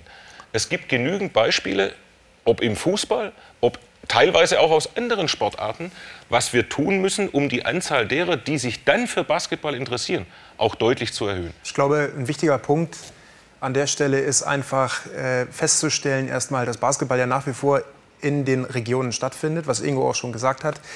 Ähm, und äh, dass sich viele Vereine leider auch in dieser Nische relativ wohlfühlen. Es ist jetzt nicht so, dass äh, äh Konzepte, die äh, besonders innovativ sind oder die eben auch flächendeckend äh, dann über, über das ganze Land funktionieren müssen, ähm, äh, dass die eben wirklich auch ins Land getragen werden. Und das hat einfach damit zu tun, dass natürlich bestimmte ähm, äh, Protagonisten seit sehr langer Zeit natürlich auch in ihren Vereinen wirken. Das ist einfach so. Da haben sich natürlich auch ähm, ja, äh, über die Jahre äh, bestimmte Gepflogenheiten natürlich auch äh, äh, einfach gebildet. Das ist ganz normal. Und ich habe so den Eindruck, dass in vielen Clubs, und das ist schade, weil das natürlich dem Wachstum auch ein Stück weit im Wege steht, ähm, ja, eben lieber an alten Pfründen festgehalten wird, ich sage das mal vorsichtig, da bewege ich mich natürlich auch selbst auf dünnem Eis, ähm, als äh, wirklich innovativen Konzepten dann eben auch mal Vertrauen zu schenken. Und das ist, glaube ich, ein ganz zentrales Problem. Ich rede zum Beispiel ganz, da bin ich nun auch selber äh, immer wieder betroffen, äh, Pressearbeit im Sinne von Pressearbeit, ohne dass ich jetzt jemanden langweilen will. Aber es ist schon so, dass es eben äh, in der, im Fußball eine Diskussionskultur gibt, die man bei Bayern wunderbar abbilden kann. Da wird über äh, die Fußballer in jedem Montag äh, äh, lang und breit geschrieben. Haben sie gut gespielt, haben sie schlecht gespielt. Äh, so eine Geschichte gibt es im Basketball eigentlich nicht. Also es wird im Aber Grunde ist das nicht der zweite Schritt? Ist nicht vorher dieser erste, würde ich Ingo gerne noch mal ins Boot holen, ich finde den Ansatz völlig richtig. Und ich glaube, da müssten wir uns eigentlich alle einig sein, um diese Menge an Menschen zu vergrößern, die sich für Basketball interessieren, muss ich diesen Sport verankern. Und wir sind doch tatsächlich da bei Kindern und bei Jugendlichen, die müssen doch damit groß werden, damit sie was damit anfangen können, wenn der Tyson Monsterblock abliefert, damit die überhaupt wissen, was das bedeutet, oder? Genau. Wie, wie bekommen wir das Geld? Über Ticketing, über Sponsoring, ähm, vielleicht über äh, Fernseheinnahmen, vielleicht irgendwann über Kleinaktionäre oder ganz schlicht gesagt über Mitglieder. Und wenn ich jetzt in dem Bericht gerade sehe, dass wir nur äh, die Hälfte der Mitglieder in, in, der ACB haben, dann muss man sich auch überlegen, äh, wie äh, realistisch man das angeht, in ein paar Jahren dann die beste Liga der Liga, äh, die, die beste Liga in Europa zu sein. Wenn wir in den Mitgliederzahlen, die sich dafür dann eigentlich interessieren, ähm, so weit hinterherhinken. Und da müssen wir ansetzen, dass wir erstmal sehr, sehr viel mehr Mitglieder haben. Sponsoring, Ticketing, äh, TV, das gehört alles dazu. Dafür brauchen wir aber noch auch viel größere Hallen. Ich glaube, das halt, ist der Dreh- und Angelpunkt dieser ganzen Geschichte. Jetzt sind wir, und mit den beim, Mitgliedern. Beim ganz entscheidenden Punkt angelangt, auch in Bezug auf, sagen wir mal, die Heterogenität in, in Vorstellungen, die die Clubs in der Liga haben, die ich auch nachvollziehen kann. Wenn wir, wenn wir heute die Clubs befragen und äh, würden vorstellen zu sagen, wir wollen bis in fünf Jahren mindestens an jedem Standort eine 5000er Halle haben, dann ist doch erstmal nachvollziehbar, dass sich diejenigen an den Standorten ein Stück weit dagegen wehren, die sie nicht zur Verfügung haben, weil sie vielleicht auch Angst haben, dann nicht mehr dabei zu sein. Trotzdem halte ich genau solche Entwicklungen für absolut notwendig. Ähm, ich würde jetzt mal behaupten, ähm, ganz wichtig ist, dass man sich Ziele setzt. Klar definierbare Ziele die dürfen auch hoch sein. Ähm, ich weiß nicht, ob ich jetzt irgendjemand zu nahe komme, wenn ich zum Beispiel sage, ähm, in den letzten 20 Jahren gab es bestimmt häufig genug, gerade bei Ihnen, Personen, die gesagt haben, Entschuldigung jetzt, der spinnt, ja, also Ziele definiert hat, auch in Richtung, was wollen wir mal haben an TV-Einnahmen oder ähnlichem. Ich kann, ja? ich kann mich genau erinnern, äh, äh als Gerhard Meyer Vorfelder noch Liga-Präsident war, da haben wir mal die Aktion 50 Millionen gegründet. Wir haben nämlich damals, glaube nur 15 oder 20 Millionen vom Fernsehen gekriegt. Und dann haben wir gesagt, wir machen jetzt die Aktion 50 Millionen. Da haben sie uns alle für verrückt erklärt. Ja? Und jetzt äh, wird es, der nächste Vertrag wird wahrscheinlich eine Milliarde und mehr sein. Und deswegen kann ich weit und breit nicht einsehen, ich bin, Sie wissen, ich werde immer Fußball sein, aber äh, wenn der, wenn der Fußball demnächst eine Milliarde und mehr kriegt, dann kann es nicht sein, dass Basketball nicht 20, 30 Millionen kriegen soll. Und äh, ich Also, und, und, und, ja schon, und, schon und schon hat man äh, und bisher war es ja teilweise so, dass man gar nichts übrig geblieben ist. Und wenn man da schon mal etwas zu verteilen hätte an alle, äh, an alle Clubs und zwar gleichmäßig, dann und wenn du so so viel im Fernsehen kriegst, dann kommt auch ein Hauptsponsor, der sagt, ich möchte dann auch dabei sein. Und das ist meine Liga. In England äh, heißt es auch Barclays, äh, äh, Premier League und so weiter und so fort. Und da kann man dann auch äh, gu- gute siebenstellige Beträge äh, unter den, in der Liga verteilen. Und was Sie gerade gesagt haben, so, weit, so lange ist es ja nicht her, dass man in der Bundesliga gewisse Dinge, äh, Forderungen gestellt hat an die Vereine. Man musste eine Flutlichtanlage haben, man musste eine Rasenheizung haben. Ich kann mich nur entsinnen, dass das so gar nicht so lange her ist, dass sich viele Vereine äh, unheimlich dagegen gewehrt haben. Jetzt muss ich eine Rasenheizung, die kostet mich 500.000 Euro, das kann ich mir nicht leisten. Aber jetzt kriegt ja jeder Verein schon 15 bis 20 Millionen vom Fernsehen. Ja, Da spricht der Ex-Präsident der und, und Fußballer da, und da muss man, da muss man einfach anpacken und wenn, wenn allein äh, jeder, jeder, jeder Bundesliga-Verein mal äh, eine Million nur vom Fernsehen bekäme, ja, dann, dann könnte er sich auch äh, mal in seine Halle investieren und dies oder jenes machen. Also ich bin überzeugt, weil die Zielgruppe des Basketballs, das ist eine sehr zahlungskräftige Zielgruppe, nämlich für die Werbetreibenden die Ideale, nämlich zwischen 15 und 39. Und die größte Zielgruppe im Basketball ist ja genau da drin. Also äh, deswegen, mit wir, ich habe zum Beispiel äh, bei mir festgestellt, alle Leute, die ja fast alle Fußballfans sind, die ich kenne, aber alle, die ich mal mit zum Basketball genommen habe, die waren alle begeistert oder da ist keiner dabei gewesen, der gesagt hat, das schaue ich mir nicht mehr an. Ich bleibe noch bei einem Kernpunkt. Frank, Frank, lass mich mal eben einmal bitte noch mal. Damit, äh, ja, nee, Ja, hilft ja nichts, weil, völlig weil offen da muss ja, Ja. das ist ja wichtig, damit ich auch reinkomme und das vielleicht auch noch mal so ein bisschen ähm, sicherstellen möchte, weil Uli Hoeneß hat gerade das genau richtig gesagt, Alexander Reil auch. So, jetzt kann ich aber ja nicht, wenn ich die beiden Sachen nehme, schwupp machen und sagen, jetzt habe ich den Fernsehvertrag mit 50 Millionen, jetzt habe ich überall eine große Halle, wo 10.000 Menschen reinpassen und und und. Das kann ich einfach nur durch kontinuierliche Arbeit auch erreichen. Und wenn ihr seht und wisst, und das hat Uli Hoeneß ja gerade auch gesagt, wo war der Fußball vor 30 Jahren? Ganz anders. Wo waren wir im Basketball vor 30 Jahren? Und wir, ich tue mich ja ehrlich können- gesagt, wir der Uli Hoeneß wird es mir nachsehen, ich tue mich mit dem Vergleich Ich will auch nicht vergleichen. Schwer, Frank, ich ich, will auch nicht vergleichen. Ich will nur sagen, dass man kontinuierlich arbeiten muss. So, und wenn ich jetzt das, was Ingo gesagt hat, ist ja auch richtig. Wie kriegen wir auf Dauer mehr Mitglieder? Klar. Ich möchte auch lieber sechs Millionen Mitglieder haben innerhalb äh, Lass des uns mal Deutschen ganz kurz. Olympischen Sportbundes. Ingo, du, du machst ich sofort muss- weiter. Nach muss- der Match Mitgliederzahl ist genau das Stichwort, wo wir einen Blick drauf werfen sollten. Da haben wir nämlich auch was vorbereitet. Danach machst du weiter. Bin mal gespannt. Äh, jetzt schau mal, äh, wir gucken auf die Mitgliederzahl. Nur deshalb unterbreche ich dich. Du kannst sofort weitermachen. Ähm, Fußball, klar, deshalb sage ich immer. Pff, und das hat eine Riesentradition, 6,9 Millionen. Tennis 1,4 Millionen. Übrigens medial auch nicht mehr besonders vertreten in Deutschland im Free TV. Handball knapp 800.000. Achtung, Volleyball 430.000. Für mich übrigens so der klassische Schulsport, Volleyball. Äh, Basketball 192.000. Eis, das ist spannend. Eishockey keine 25.000. Das finde ich einen spannenden Punkt. Ganz kurz, der Ingo darf weitermachen, weil ich ihn unterbrochen habe. Ähm, aber wie kriegst du das, wie kriegst du das über, du hast gerade gesagt, kontinuierliche Arbeit gesteigert? Ich glaube übrigens, bei der Zahl, bei der wir gerade sind, sind wir seit relativ langer Zeit in Nee, dem wir waren schon mal auf Rahmen. über 200.000, So. hat aber einen Grund, weil wir So ein Computersystem eingeführt haben und Ja. dadurch 10.000 Karteileichen verloren haben. Ähm, so ist halt so. Nur, man muss, äh, und das will ich damit sagen, eins sehen. Ähm, es gibt mittlerweile tolle Punkte, die auch gemeinsam mit den Bundesligisten entwickelt werden. Ich nehme jetzt mal ganz bewusst zwei Vereine, äh, die im Pokal gegeneinander gespielt haben, dieses berühmte Final Four, das heißt Bayern München. Ihr habt eine unglaublich tolle Jugendarbeit gehabt, seid im letzten Jahr, vorletztes Jahr NBBL-Meister geworden, also exzellent, klasse. Dasselbe ist in, äh, in, in, in, in Berlin der Fall. Henning Hanisch dort ähm, macht eine unglaubliche Jugendarbeit, nicht nur mit Jungs, auch mit Mädels dort. Ja, und Schulprojekte. versucht, äh, die, durch die Schulen mehr Mitglieder zu erreichen, sodass Alba plötzlich von der Mitgliederzahl bei uns her top ist. So, jetzt müssen wir auch noch eins sehen. Diese 192.000 sind alles lizenzierte Mitglieder. Das heißt, das sind die Mitglieder, die bei uns äh, einen Basketballausweis haben. Ich zähle zum Beispiel nicht darunter, weil ich keine Basketballlizenz mehr habe und nirgendwo mehr äh, in Anführungsstrichen in der Liga spiele. Trotzdem im Verein bin, trotzdem begeistert bin. Also de facto, nach unseren Umfragen, werden wir ungefähr bei 400.000 landen, die wir haben. Davon eben diese 195.000, äh, 92 hast du gerade geschrieben, lizenzierte Mitglieder. Natürlich würde ich mehr kriegen wollen. Ich würde auch mehr gerne haben wollen. Nur nochmal, ich kann nur durch kontinuierliche Arbeit etwas tun. Ich kann auch nicht einfach Schwupp machen was und sagen, ist, was ich ist mehr. genau aber, aber, aber man darf das Pferd nicht äh, von der falschen Seite raus, äh, her aufzäumen. Ein Mitglied ist immer ein Produkt aus einem vorher erfolgreichen äh, Sport.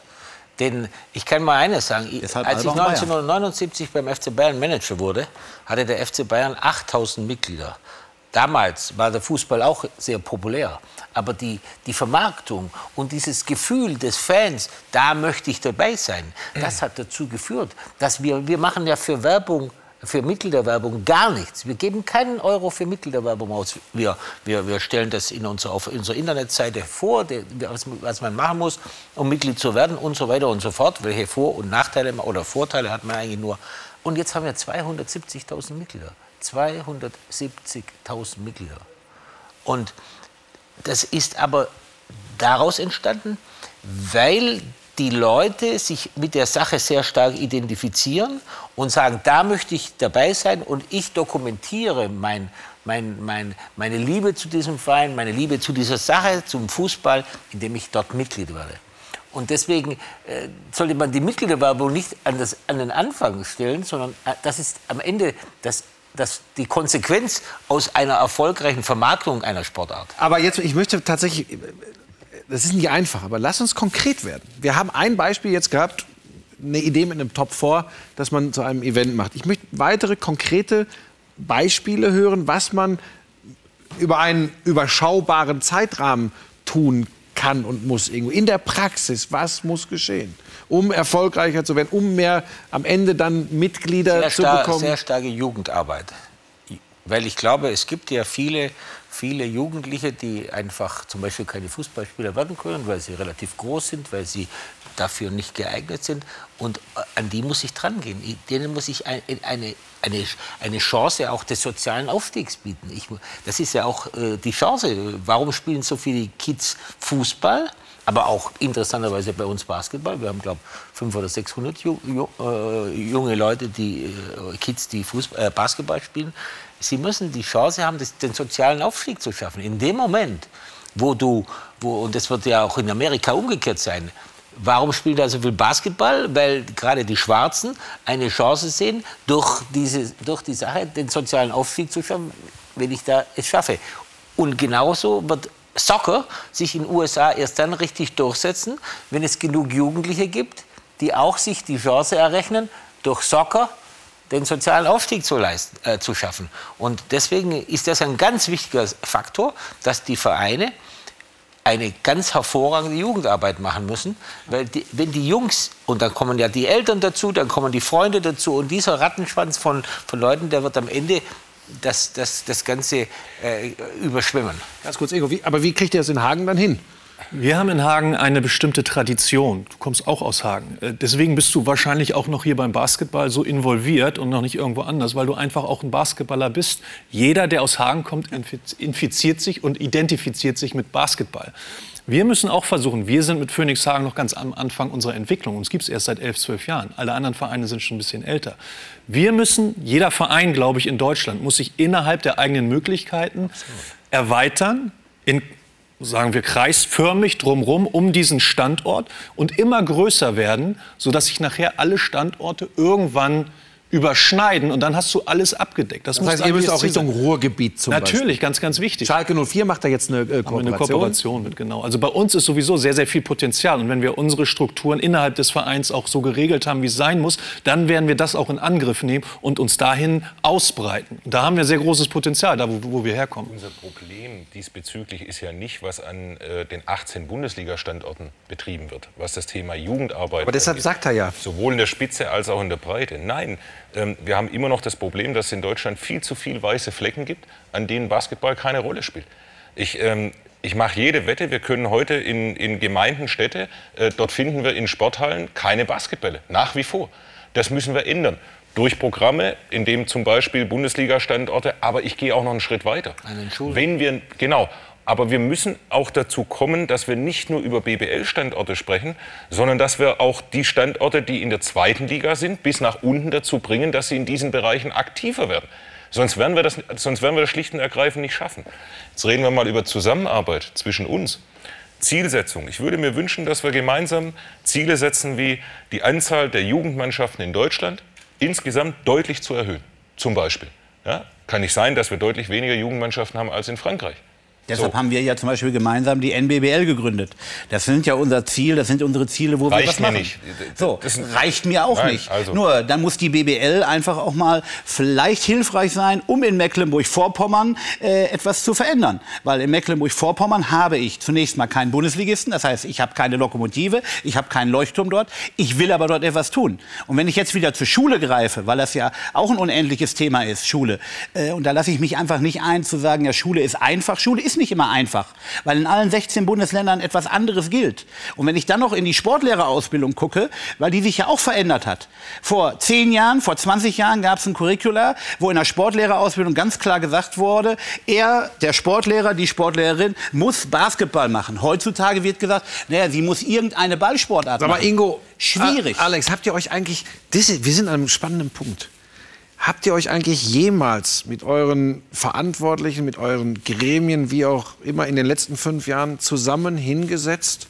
Es gibt bei uns gesagt, ein sogenanntes Kompetenzteam. Komm, wir gemeinsam, jetzt mache ich schon, ist glaube ich irgendein Werbeslogan, gemeinsam sind wir stark. Ne? Aber das kostet drei Euro Ende. Das ist eine andere Sendung. So. Da habe ich mal gearbeitet und Sie waren da hin und wieder Gast. Ja, stimmt. Als Präsident der Fußballer des ja? FC Bayern. Gut. Hier ist Basketball. Okay. Aber Frank, so. um deine Frage zu beantworten, ja, wir haben ein gemeinsames Kompetenzteam. Da sind von uns Bundestrainer drin, da sind Vereinstrainer drin, da sind die entsprechenden äh, sportlichen, äh, ich sag mal, Leiter drin, die wir haben. Und die sind dabei, etwas zu tun und auch etwas zu entwickeln. So die, die, die, die Schwierigkeit, die ich einfach am Ende des Tages sehe, ist nicht des Nichtwollens, sondern des Umsetzens in den, und da hat der Alexander Rallo genau recht, in diesen weißen Flecken. Deshalb habe ich äh, auch Mecklenburg-Vorpommern genannt. Ich bin happy und begeistert, wenn ich in Mecklenburg-Vorpommern von 100 Minis auf 500 Minis komme. Nur 500 Minis in einem Bundesland, Entschuldigung, ist Pillepalle, weil ist immer noch zu wenig. Also, wir sind uns doch darüber klar, wie das Ziel lautet. Und äh, ich will noch mal ganz bewusst sagen, es sind ja Gott sei Dank nicht nur diejenigen, die zu groß sind, um Fußball zu spielen. Wir machen eine ganz andere Erfahrung. Wir machen die Erfahrung, dass es uns viel leichter fällt, in Schulen zu gehen und Kids von Basketball zu überzeugen, weil sie das unter Umständen auch alleine am Hof tun können, auf ihre Korbanlage, als teilweise zum Fußball. Ja? So, und das müssen wir nutzen. Unser Problem ist nicht, dass wir zu wenig Schulbesuche haben, dass wir dort zu wenig auftreten. Natürlich wäre es besser, noch mehr flächendeckend. Nachhaltigkeit ist wichtig. Ja? Wir begeistern Jugendliche und Kinder zum Thema Basketball, aber jetzt müssen wir ihnen was anbieten, was ihnen nachhaltig ähm, den Weg beschert, bis hin zu der Option, ähm, in ihrem Leben aus Basketball etwas machen zu können. Sozialer Aufstieg. Das ist ein sozialer Aufstieg. Wir haben dort in den letzten Jahren eine Entwicklung genommen, das muss man auch klar sagen. Warum sind viele internationale Spieler ähm, mit einem entsprechenden Niveau nach Deutschland gekommen, weil wir uns weiterentwickelt haben. Aber wir sind immer noch an einem Punkt, das muss man ganz ehrlich erwähnen, wo heute ein Familienvater oder die Mutter bei der Fragestellung ihres talentierten 17-, 18-Jährigen sich gut überlegen müsste, setzt er alles auf Basketball? Ist das wirklich etwas, wo ich einen sozialen Aufstieg gewährleisten kann? Und ich glaube, genau an der Stelle müssen wir weiterarbeiten, um das so attraktiv zu machen, dass es auch für Spieler attraktiv wird. Bis hin zum Thema Attraktivität. Ich möchte auch in Zukunft irgendwann so weit sein, dass wir nicht sagen müssen zu unseren eigenen Spielern in Deutschland, na ja, ist doch eigentlich toll, wenn du mal das Ziel hast, in der NBA zu spielen. Nee, verdammt nochmal, es muss toll sein für den deutschen Spieler, in, in der Basketball-Bundesliga zu spielen. Local Heroes. Das muss das, das, muss das Entscheidende sein. Für meinen Geschmack wird auch viele Beispiele gibt es ja, viel zu, viel, viel zu schnell davon gesprochen, ja, der spielt demnächst in der NBA. Das hat doch der Pesic Ihnen geflüstert. Nein, nein, nein. Ich, kann, ich, ich habe ja Beispiel, weil er nicht mehr bei uns ist. Aber als ich damit angefangen habe, äh, war Robin Benzing, hieß es ja, das ist der nächste NBA-Spieler. Und äh, das war der größte Fehler, das zu machen. Ich muss auch mal was Kritisches sagen. Ich, ich, ich ärgere mich immer, wenn, wenn, wenn viel zu wenig Dreier geschmissen werden oder wenn, wenn, wenn Profis, äh, bei uns ist die Quote relativ schlecht, die Freiwürfe nicht reinmachen. Ja? Aber das liegt meiner Meinung nach daran, ich habe mal eine, eine, eine, eine Geschichte über, über Dirk Nowitzki gelesen, wie viele Stunden der am Tag in der Halle ist. Und ich äh, glaube, da muss noch viel mehr gearbeitet werden. Ich bin überzeugt, dass unsere Burschen mehr arbeiten müssen. Nicht, wo sie kaputt gehen durch Kondition, sondern indem sie hunderttausendmal, hunderttausendmal werfen, werfen, werfen. Und da muss man gar nicht groß sein, wie der Curry beweist. Äh, äh ich war mit dem, mit dem Herbert Heiner mal eingeladen, mit der, äh, der frühere Chef Stern David Stern, Stern. hat uns eingeladen nach Mailand. Der hat, hat Mailand gegen, gegen Boston Celtics gespielt. Da war der Rondo dabei. Und beim, Warmlau, beim Warmschießen, da hat er, ich glaube, von 20 Dreiern 19 reingeschmissen, ohne dass das Netz berührt hat. Ach, das schaffe ich auch. Ja, ja. Das, ist, das, das schaffen Sie in Deutschland auch. Das, ja, das, ist, das, ist, was anderes ja, als im Spiel. Das ist aber ein ganz wichtiges Thema, das angesprochen wurde. Ich würde es nur gerne ergänzen, dass wir uns nicht noch, nur Gedanken... noch mehr trainiert werden, ja, meiner Meinung nach. Ich würde es gerne ergänzen. Ich glaube, es muss nicht nur mehr trainiert werden, sondern es muss vor allem früher angefangen werden, entsprechend zu trainieren. es muss in Fleisch und Blut werden. Ja, Aber wir, wir unterhalten uns die ganze Zeit hier im Kreis von Schule. Wir müssen mehr in die Schulen gehen und so weiter. Wieso gehen wir nicht in die Kindergärten rein? Wieso besorgt ihr uns nicht einen Sponsor, ich weiß nicht, ob ich das hier sagen darf, Kinderakademie gibt es ja, ist ja auch äh, das hier alles sagen. groß im Kommen. Warum fängt man nicht an, einen Sponsor zu holen und der sagt, in jedem Kindergarten ein, klein, so. ein kleinen Basketball, äh, einen kleinen Basketballkorb und zehn kleine Basketbälle. So Wer soll den besorgen, so, Ingo? Wer soll den Sponsor besorgen? Zweifel immer. so, das heißt, wenn die Kinder in den Kindergarten kommen, dass die wissen, was ein Basketball ist und wo der hingehört, dass er bei Mama vielleicht in den Einkaufskorb gehört und nicht, äh, nicht wissen, wohin. Aber im Fußball wissen jeder, okay, der wird gekickt, jeder deutsche, jedes deutsche kleine Kind weiß mit dem Fußball was anzufangen. Beim Basketball noch nicht. Das müssen wir schaffen. Und wenn Sie dann in die Schule gehen und wenn Sie dann Fernsehen sehen und dann unsere Stars sehen, dann wissen Sie auch, wer das ist. Deswegen schon viel früher anfangen. Ich habe, ich habe jetzt in meiner, ich habe jetzt eine Zeit lang bei uns äh, die Nachwuchsarbeit koordiniert und das erste, was mir aufgefallen ist, dass die Burschen bei uns im Internat in ihrer Freizeit Computerspiel gespielt haben. Da hat jeder von den 15 Jungs von mir einen Lederfußball gekriegt. Was sollen wir jetzt mit dem Lederfußball? wenn es euch langweilig ist, draußen. Warum könnt ihr nicht mal 4 gegen 4 spielen? Ball hochhalten und so weiter und so fort. Das, das sind so die Dinge. Wir, wir müssen alle uns im Klaren sein.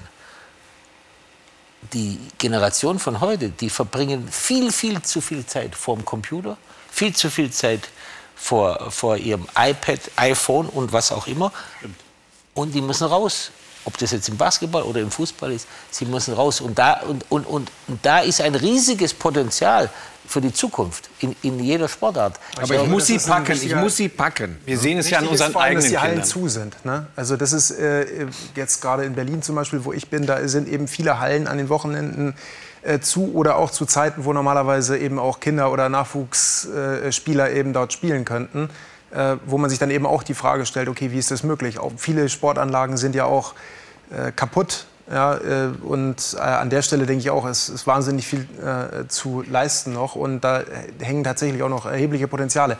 Aber, und das, ist, das kommt mir hier zu kurz, eine ganz wichtige Sache ist, wir brauchen damit die Leute überhaupt erst mal Motivation haben, zum Basketball äh, zu gehen. Ich meine, da liegt ein Basketball. Das bedeutet nicht automatisch, dass äh, derjenige, der um den Basketball herumsteht, den Basketball aufnimmt und anfängt zu dribbeln. Das passiert nicht. Sondern was wir brauchen, sind, ich sage mal, Vorbilder. Darüber haben wir gar nicht geredet bisher. Wir brauchen nicht nur Nowitzki, der in der NBA ist und der nachts spielt, der also im Grunde gar nicht zu sehen ist, sondern wir brauchen eben auch in der Bundesliga viel stärkere Figuren. Davon haben wir inzwischen einige, aber da ist auch noch erheblicher Nachholbedarf. Ähm, dass wir eben diese Leute auch besser erklären, dass wir eben sagen, wer sind denn die Typen eigentlich, die beim FC Bayern Basketball sind? Paul Zipzer, also da muss viel mehr getan werden im, im, Sinne, die muss man auch bestärken und muss ihnen dann eben auch erzählen, dass sie nicht immer nur den gleichen Kauderwelsch erzählen. Müssen, man muss im Basketball auch dafür sorgen, dass diese Fluktuation in den Vereinen kleiner wird, weil äh, wie soll ich, wie soll ich äh, organisieren oder erreichen, dass eine Oma ihrem Kind ein, ein, ein Shirt kauft wenn der Spieler möglicherweise nächstes Jahr gar nicht mehr da ist. Äh, warum wird ein Schweinsteiger-Trikot äh, zehnmal mehr verkauft wie, wie irgendein anderes? Weil, weil sich die, die, die, die, die Kids, aber auch die Familien oder die Erwachsenen unglaublich mit dem Spieler identifizieren. Ja? Und, und im Basketball, wo, wo ja sehr viele Spieler nur äh, bisher zumindest die BBL so ein bisschen als Durchgangsstation oder wenn sie zweimal, äh, zweimal äh, aus jeder Lage getroffen haben, schon von der NBA träumen. Äh, wir müssen, wir müssen, ich bin ein totaler Traditionalist für die Wurzeln auch.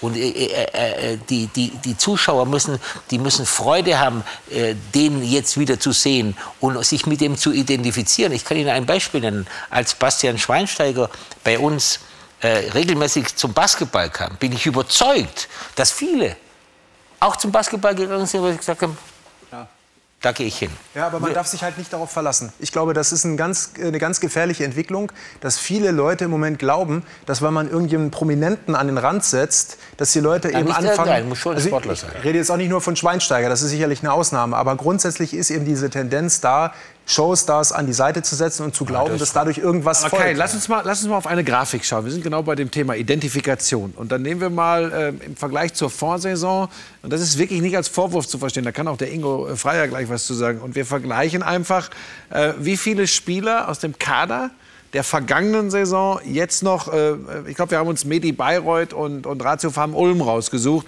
wie viele davon noch im Kader in dieser Saison jetzt drin sind. Und ähm, das, was ein rotes X ist und ein dunkles X ist, jetzt bei den zehn, die auf dem Feld sind, äh, die sind nicht mehr dabei. Das nehmen wir jetzt einfach mal. Ja, da, ist, da bleibt Per Günther übrig. Wir haben das jetzt aus einer Spielsituation der Partie Bayreuth gegen Ulm. Da sind zehn Leute auf dem Feld und einer, beide Mannschaften, also beide fünf in diesem Fall zusammen, ist der, den man auch in der Vorsaison gesehen hat.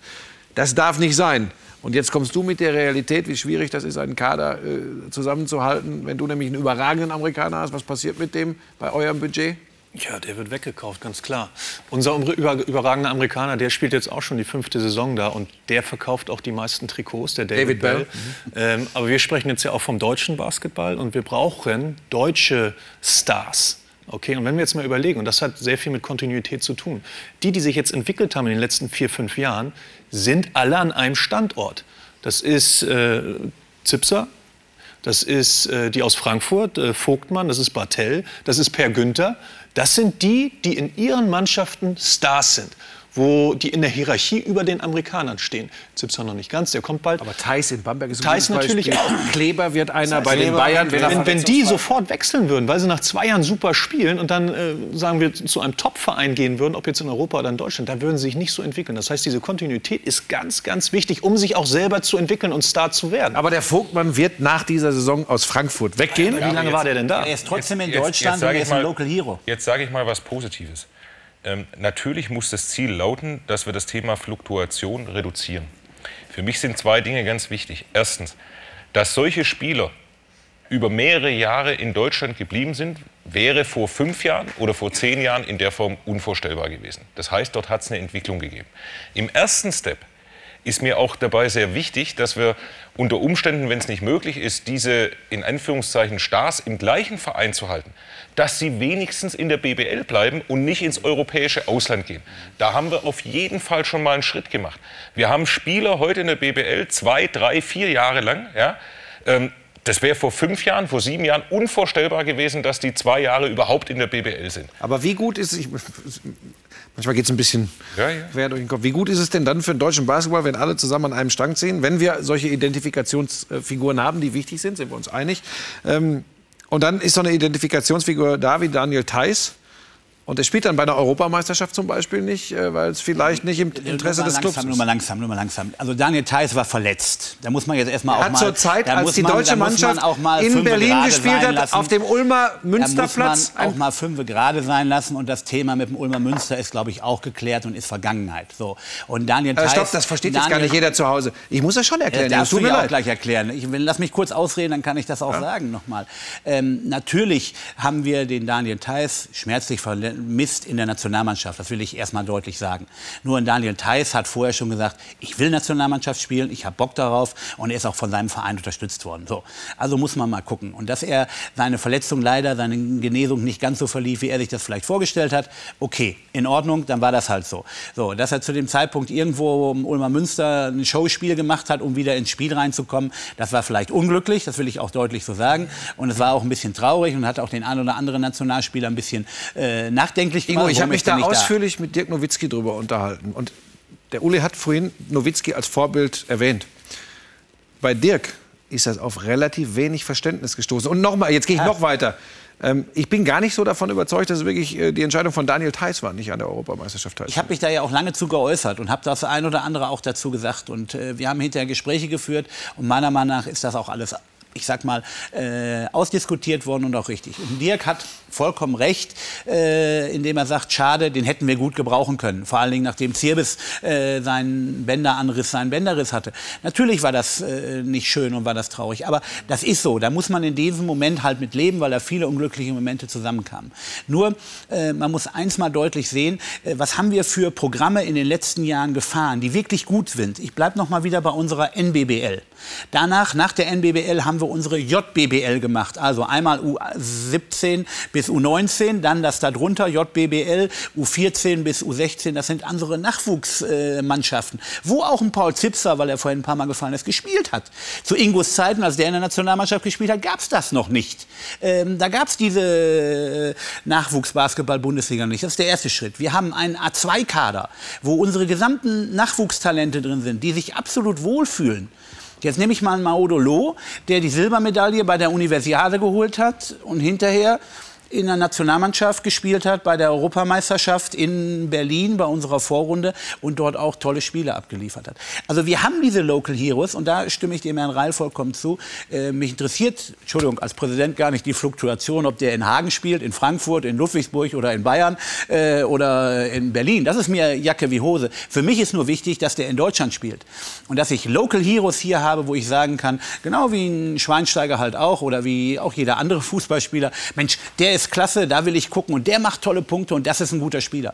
Das ist für mich äh, toll und klasse. Und dann schließe ich auch wieder den Kreis, letzter Satz von mir, ähm, das, was Ingo vorhin sagte, weil ich da noch mal drauf hinkommen will. Du hast hundertprozentig recht. Wir müssen bereits in den Kindergärten anfangen. Nur, es gibt tausende verschiedener Träger, wer diese ganzen Kitas trägt, ausrichtet und macht. Wir sind aber da dran mit unseren Landesverbänden. Wir können gar nicht alle Kitas abdecken, aber wir sind in den Kitas. Wir spielen mit kleinen Bällen, wir spielen mit großen Bällen. Es gibt kleine Körbe, es gibt große Körbe. Ähm, wir versuchen da wirklich schon was zu machen ähm, und das eine oder andere auch zu tun, damit die dann in den Kindergärten auch wissen, aha, da ist ein Daniel Theiss, dem kann ich nacheifern und dann komme ich irgendwann in die Bundesliga. Da war ein Konsens, glaube ich, das ist, das ist ein großes Ziel, dass man, dass man weiter äh, intensivieren muss, äh, die Schritte. Äh, das heißt, heißt wirklich an die, an die Kinder ran, äh, Kinder vom Basketball oder mit Basketball zu infizieren mit diesem äh, wunderschönen Virus. Ähm, das, ist, das ist ein Punkt. Jetzt kommen wir äh, zu einem zweiten Punkt, Kai. Ähm, wir haben auch schon Local Heroes jetzt gerade angesprochen. Das heißt, ich brauche Identifikationsfiguren, ich brauche Vorbilder, am liebsten äh, langfristig in deutschen Clubs. Wie wichtig sind denn eigentlich erfolgreiche Clubs mit Strahlkraft in der heimischen Liga? Wir nähern uns äh, den Mannschaften, die ein bisschen weg sind im Moment von Phoenixhagen, äh, auch wirtschaftlich. Wie wichtig ist ein Bayern München? Wie wichtig ist ein äh, Brose Bamberg? Demnächst ohne Baskets übrigens, ganz wichtig, Brose Bamberg. Äh, wie wichtig ist ein Alba Berlin? Wie, wie, wichtig sind diese Clubs, dass die auch die, die großen deutschen Talente bündeln? Ähm Oh, jetzt hast du ja zwei Fragen vermengt. Also die eine ja, Frage, das mache ich hin und wieder. Die eine Frage äh, ist relativ einfach zu beantworten. Ähm, Alba, äh, Bayern, äh, Bamberg, äh, aber auch äh, so regionale Standorte wie Ludwigsburg oder Oldenburg sind sehr wichtig. Äh, sind die eigentlich die entscheidenden Triebfedern, um die Sportart voranzubringen. Und ich glaube, Alba ist da sicherlich als Verein allen noch ein Stück weit voraus. Die Bayern haben natürlich wahnsinnig viel Strahlkraft durch den Fußball, den sie auch einfach bekommen. Aber Alba als Basketballverein ist sicherlich der größte. Allerdings muss man halt auch da sagen, Alba profitiert, du hast, äh, ich weiß gar nicht, Ingo hat es vorhin äh, angesprochen, äh, Alba hat inzwischen 1000 Mitglieder fast. Also ist ein Riesenverein geworden, der größte in Deutschland. Der DBB bringt ja einmal im Jahr diese Liste raus, der 100 größten Basketballvereine. Ähm, Alba ist da inzwischen mit Abstand der größte Verein. Äh, die Frage ist, wie viel das nutzt. Also das Umfeld ist eigentlich wichtiger als der Verein selbst. Wir brauchen ein fruchtbares Umfeld und dieses fruchtbare Umfeld besteht aus 10.000 Basketballern, die organisiert sind in Berlin. Und äh, dieses äh, Berliner Umfeld, da muss Wettbewerb stattfinden. Nur im Wettbewerb werden die Spieler besser. Das sagen übrigens die Spieler selber auch. Also Leute, die zum Beispiel nach äh, Spanien gehen und da Austausch machen, die sagen, in Spanien ist unfassbar, was für ein Niveau bei den Trainingsanheiten ist. Und dieses Niveau hast du in Deutschland eben nicht. Und damit ich auch ganz kurz noch mal was sagen zu Daniel Theiss ähm, weil äh, das, ähm, das ist glaub, mir ganz wichtig. Auch äh, für mich war das eine olle Kamelle, die du jetzt hier angesprochen hast. Äh, stand Danke bei uns, dafür. stand bei uns auch schon drin. Äh, Ja, dass gut, das, kann, längst das durch kann ich ist. natürlich nicht wissen, was bei euch schon alles im Blatt stand. Haben wir wenigstens so drin. ein, zwei Themen, die Ja, ja, noch nicht bei euch im Blatt Wunderbar, standen? perfekt. Auf jeden Fall, äh, dazu ist nur kurz zu sagen, ähm, Thais ist für mich der Prototyp des Spielers, den wir brauchen. Und zwar deshalb, weil er spektakulär ist. Ähm, er ist auf eine gewisse Art und Weise auch extrovertiert. Selbst natürlich, er ist jetzt keiner, der irgendwie ständig irgendwelche großen Botschaften in die Welt posaunt. Ähm, da kann er sicherlich auch noch nachholen. Ähm, Wäre gut für uns. Aber äh, er kann äh, springen, er kann danken und vor allem ihm wird jetzt das Vertrauen geschenkt. Und das ist ein ganz wesentlicher Punkt für mich.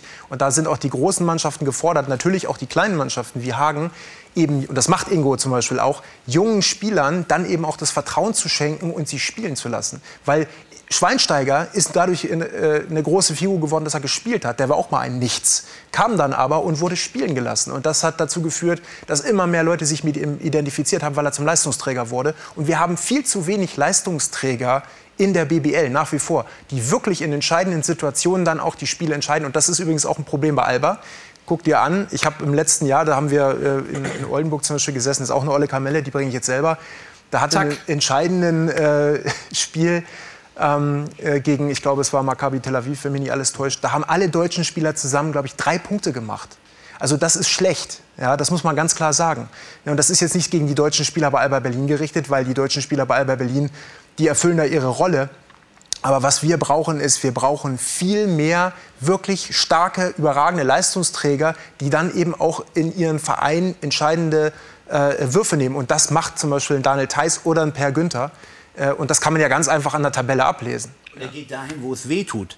Und Daniel Theiss macht genau das, Entschuldigung, wenn ich da nochmal drauf so. Er quält sich. Das heißt, Ein anderes äh, Thema ist- das ist das, das ist das, was sein muss. Ein anderes ich, Thema ist die wenn ich Dirk. Nowitzki gesehen habe, weil wir immer ähm, von Dirk Nowitzki auch reden, wenn äh, ich sag jetzt mal äh, das Training zu Ende war in der Nationalmannschaft, Dirk Nowitzki hat hinterher noch eine Stunde immer gearbeitet und genau auf die Freiwürfe auf den Korb geworfen, um die Freiwürfe auch zu treffen. Ja, und aber er ich hat glaube, ich auch glaube es ist auch ein Quote Fehler, gehabt. jetzt Das immer über Daniel Nowitzki auch. zu reden. Nowitzki ist ein Jahrhunderttalent, das wird es in den nächsten 100 Jahren bei uns auch nicht mehr geben. Ihr lauft, mir schon, wieder- ihr lauft mir schon wieder Ja, komplett aber weg. er hat ja das nicht alles in die Wiege gelegt gekriegt. Er hat sich das erst sehr, sehr hart erarbeitet. Das behaupte ich auch nicht. Und äh, ohne seine äh, viele Arbeit wäre er nicht so ein Weltstar geworden. Da sind wir uns auch alle völlig einig. Ich bleibe noch mal bei diesen Leuchtturmclubs. Da möchte ich noch ein bisschen hin. Ähm, der äh, entscheidende Mann bei Brose Bamberg ist der Herr Stoschek. Ähm, der ist sehr ehrgeizig und ich habe immer das Gefühl, Sie und die Basketballer des FC Bayern sind dem ganz schöner Dorn im Auge. Da das, manche beschreiben das als äh, Wettrüsten zwischen den beiden Clubs. Lächeln Sie über den? Nein, erstens ist er ein sehr ehrgeiziger Mann, der nicht verlieren kann. Äh, Und Da kenne ich ein paar von. Und, das, äh, äh, und der hat natürlich den Vorteil, dass er so, viel, so unendlich viel Geld hat, dass er das selber einsetzen kann, während wir ja äh, äh, den, den Basketball äh, immer so kreiert haben oder so gestaltet haben, dass das unabhängig war vom Fußball. Das glauben weil- Ihnen ja viele nicht. ja, aber das ist einfach falsch, weil es, es sind ja zwei verschiedene Paar Stiefel. Da ist die AG, zur AG gehört der Fußball und da ist der EV. Und der EV hat jetzt eine GmbH gegründet und die, die wird nur getragen vom EV. Und der EV hat bis heute, also zumindest solange ich da äh, direkten Einblick in die Zahlen hatte, nicht einen Euro investiert in, in Basketball, weil die Maßgabe immer so war, dass Basketball sich selbst tragen muss. Und ich muss ehrlich sagen, das ist eigentlich in der Zeit, in der ich mitverantwortlich war, auch immer gelungen. Ich äh, kann wirklich äh, fest versichern, dass wir in dieser Zeit nie einen Euro vom Fußball oder auch nicht vom EV genommen haben, sondern dass sich das über Sponsoring und Ticketing eben getragen hat. Es gibt ja Leute, die sagen, die Bayern hinken im Moment hinterher. Äh, Ich hole euch gleich alle wieder ins Boot. Aber wenn er schon mal hier sitzt, die Bayern hinken im Moment so ein bisschen hinterher. Die Bamberger spielen den attraktiveren Basketball, spielen den besseren Basketball. Kommen Sie mir jetzt nicht mit dem Halbfinale im Top vor. Äh, Das wäre ja den, den, den Wind nehmen wir gleich aus dem Segel. Aber ja, gutes Argument. Also gleich weg damit. Aber, aber äh, Euroleague, Top 16 spielen die Bamberger, verkaufen sich da sehr, sehr gut. Ähm, nicht wenige sagen, in einer Serie können die Bayern äh, Bamberg im Moment nicht schlagen. Erstmal ist das eine Rivalität, die dem deutschen Basketball sehr, sehr gut tut, bin ich fest von überzeugt. Aber glauben Sie, die rennen ihnen weg, weil sie bereit sind, mehr zu investieren? Äh, bei den Bayern ist es ein bisschen konservativ bei den Basketballern. Nichts riskieren. Ja, aber das so, so sind wir ja im Fußball auch groß geworden. Im Fußball haben wir in den letzten 30 Jahren nie Schulden gemacht, nie Verluste gemacht. Und das ist auch äh, auf die Dauer der richtige Weg. Und äh, der Unterschied zwischen Bayern und, und, und, und, Bamberg ist natürlich der, wenn der Herr Stoschek irgendwann, was ich nicht glaube, aber was ja immer möglich ist, irgendwann mal keine Lust mehr hat oder sagt, äh, ich habe die Schnauze voll von aus den und den Gründen, äh, ich, ich gebe auf, dann würde ich sagen, dann ist äh, der Basketball in Bamberg sehr stark gefährdet. Und äh, da ist der Basketball beim FC Bayern natürlich auf mehr Schultern verteilt, weil wir haben viele Sponsoren, die für Bas in Basketball investieren. Und äh, die das ist, nicht abhängig von einer Person. Und das scheint ja in Bamberg der Fall zu sein. Wobei ich das Engagement von Herrn Stoschek sehr schätze, ihn persönlich auch. Also wir haben immer äh, sehr kontrovers diskutiert, haben aber uns wunderbar verstanden. Wie viel Last der Basketball des FC Bayern München liegt eigentlich noch auf Ihren Schultern? Wie sind Sie da drin? Und gestatten Sie mir die Frage, wie wollen Sie da in Zukunft mitmischen? Sie machen auf mich nicht den Eindruck, als würden Sie sich zurücklehnen und sagen, ich gucke hin und wieder bei Telekom Basketball mir mal ein Spielchen an. Ja, solange ich äh, sagen wir, zeitlich und räumlich dazu in der Lage war, habe ich mich natürlich sehr engagiert. Äh, in den letzten zwei Jahren war das natürlich nicht möglich. Auch die Strukturen hatten sich ja verändert, weil andere Verantwortung äh, übernommen haben. Ähm, vielleicht nicht ganz so, wie ich das, wie man das von mir gewohnt war, aber das liegt ja auch an den Personen. Und äh, das Ganze, die Antwort auf Ihre Frage ist eindeutig auch im Gesamtpaket äh, zu sehen. Ich habe gesagt, dass ich bis Mitte Jahr äh, entscheide, was ich in Zukunft mache, wenn ich mich äh, dazu entscheide, mich zur Wahl zu stellen im November äh, als Präsident, dann würde ich selbstverständlich vom nächsten Tag an Basketball wieder so pushen, wie das ähm, für den deutschen Basketball nicht das Schlechteste wäre. Es mögen Leute kritisch sehen, äh, wenn sie, wenn sie das so sagen. Es geht für mich, ich will Ihnen da nichts im Mund legen, so ein bisschen in die Richtung, dass das schon ganz schön juckt. Ähm, das ist eine Interpretation Ihrerseits. Ich habe nichts anderes erwartet. Ähm, die Fans da sind sich alle einig. Ich habe neulich irgendwo gelesen, es wird dann gesagt, der wird ohne eine einzige Gegenstimme wird er sofort gewählt. Äh, wir reden aber hier über Basketball, das habe ich, hab ich Ihnen auch versprochen. Ähm, können sich die Bas Basketballer da auf Sie verlassen? Ich weiß aus relativ guter Quelle, dass die Familie Pesic sehr, sehr gerne mit Ihnen den Austausch hat zum Thema, wie geht der Basketball bei Bayern München weiter. Ja, ich meine, wir, wir, wir sind alle Sportler, Profisportler. Ich schätze die Arbeit sowohl von äh, Pesic Senior als auch von Marco sehr. Da wurde gute Arbeit geleistet im Rahmen der wirtschaftlichen Möglichkeiten, die, mal, die natürlich irgendwo eingeschränkt sind auf die Sponsoring-Einnahmen und die Zuschauereinnahmen. Und äh, wir, wir sind auf einer Wellenlänge. Wir, wir sehen äh, das nicht eben nur vom buchhalterischen Bereich, sondern rein vom sportlichen. Und er sagt eben, ran an den Speck, auch was riskieren. Und äh, ich denke, dass sie in der Beziehung in mir schon jemand hatten und haben würden, der auf ihrer Wellenlänge wäre. Würden oder werden? Mehr kann ich nicht sagen. Ähm, Hab doch mal Geduld. Ja, ja, du, aber ich sitze ja nicht zum Spaß hier. Ähm, wie wichtig ist diese Rivalität großer Clubs? Wir sind wieder bei Aushängeschildern äh, für euch in der Liga.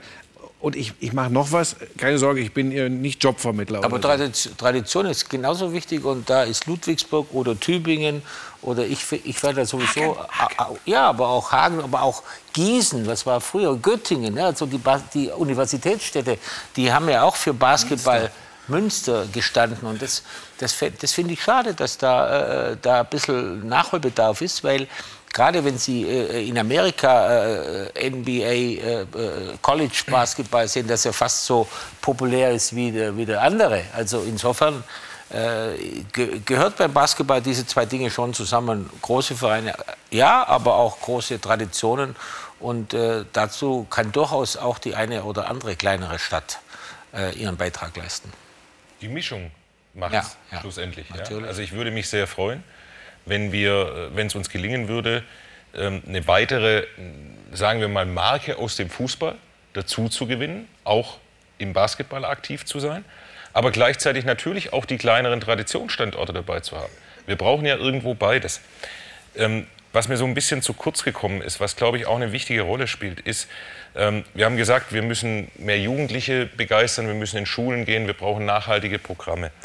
Wir dürfen aber auch eines nicht vergessen, wir brauchen auch, ich nenne es mal, eine unternehmerische Entwicklung in der Liga und in den Vereinen. Weitere Professionalisierung. Wir müssen darüber nachdenken, wenn wir gesprochen haben, wie schaffen wir den jungen Talenten den, die soziale Aufstiegschance? Wie schaffen wir es denn, dass wir mehr Kontinuität haben? Äh, sprich, dass international erfolgreiche Spieler in Zukunft in ihren Vereinen bleiben und nicht ins europäische Ausland gehen. Und dann müssen wir ganz klar sagen, das wird uns nur gelingen, wenn wir uns auch unternehmerisch weiterentwickeln.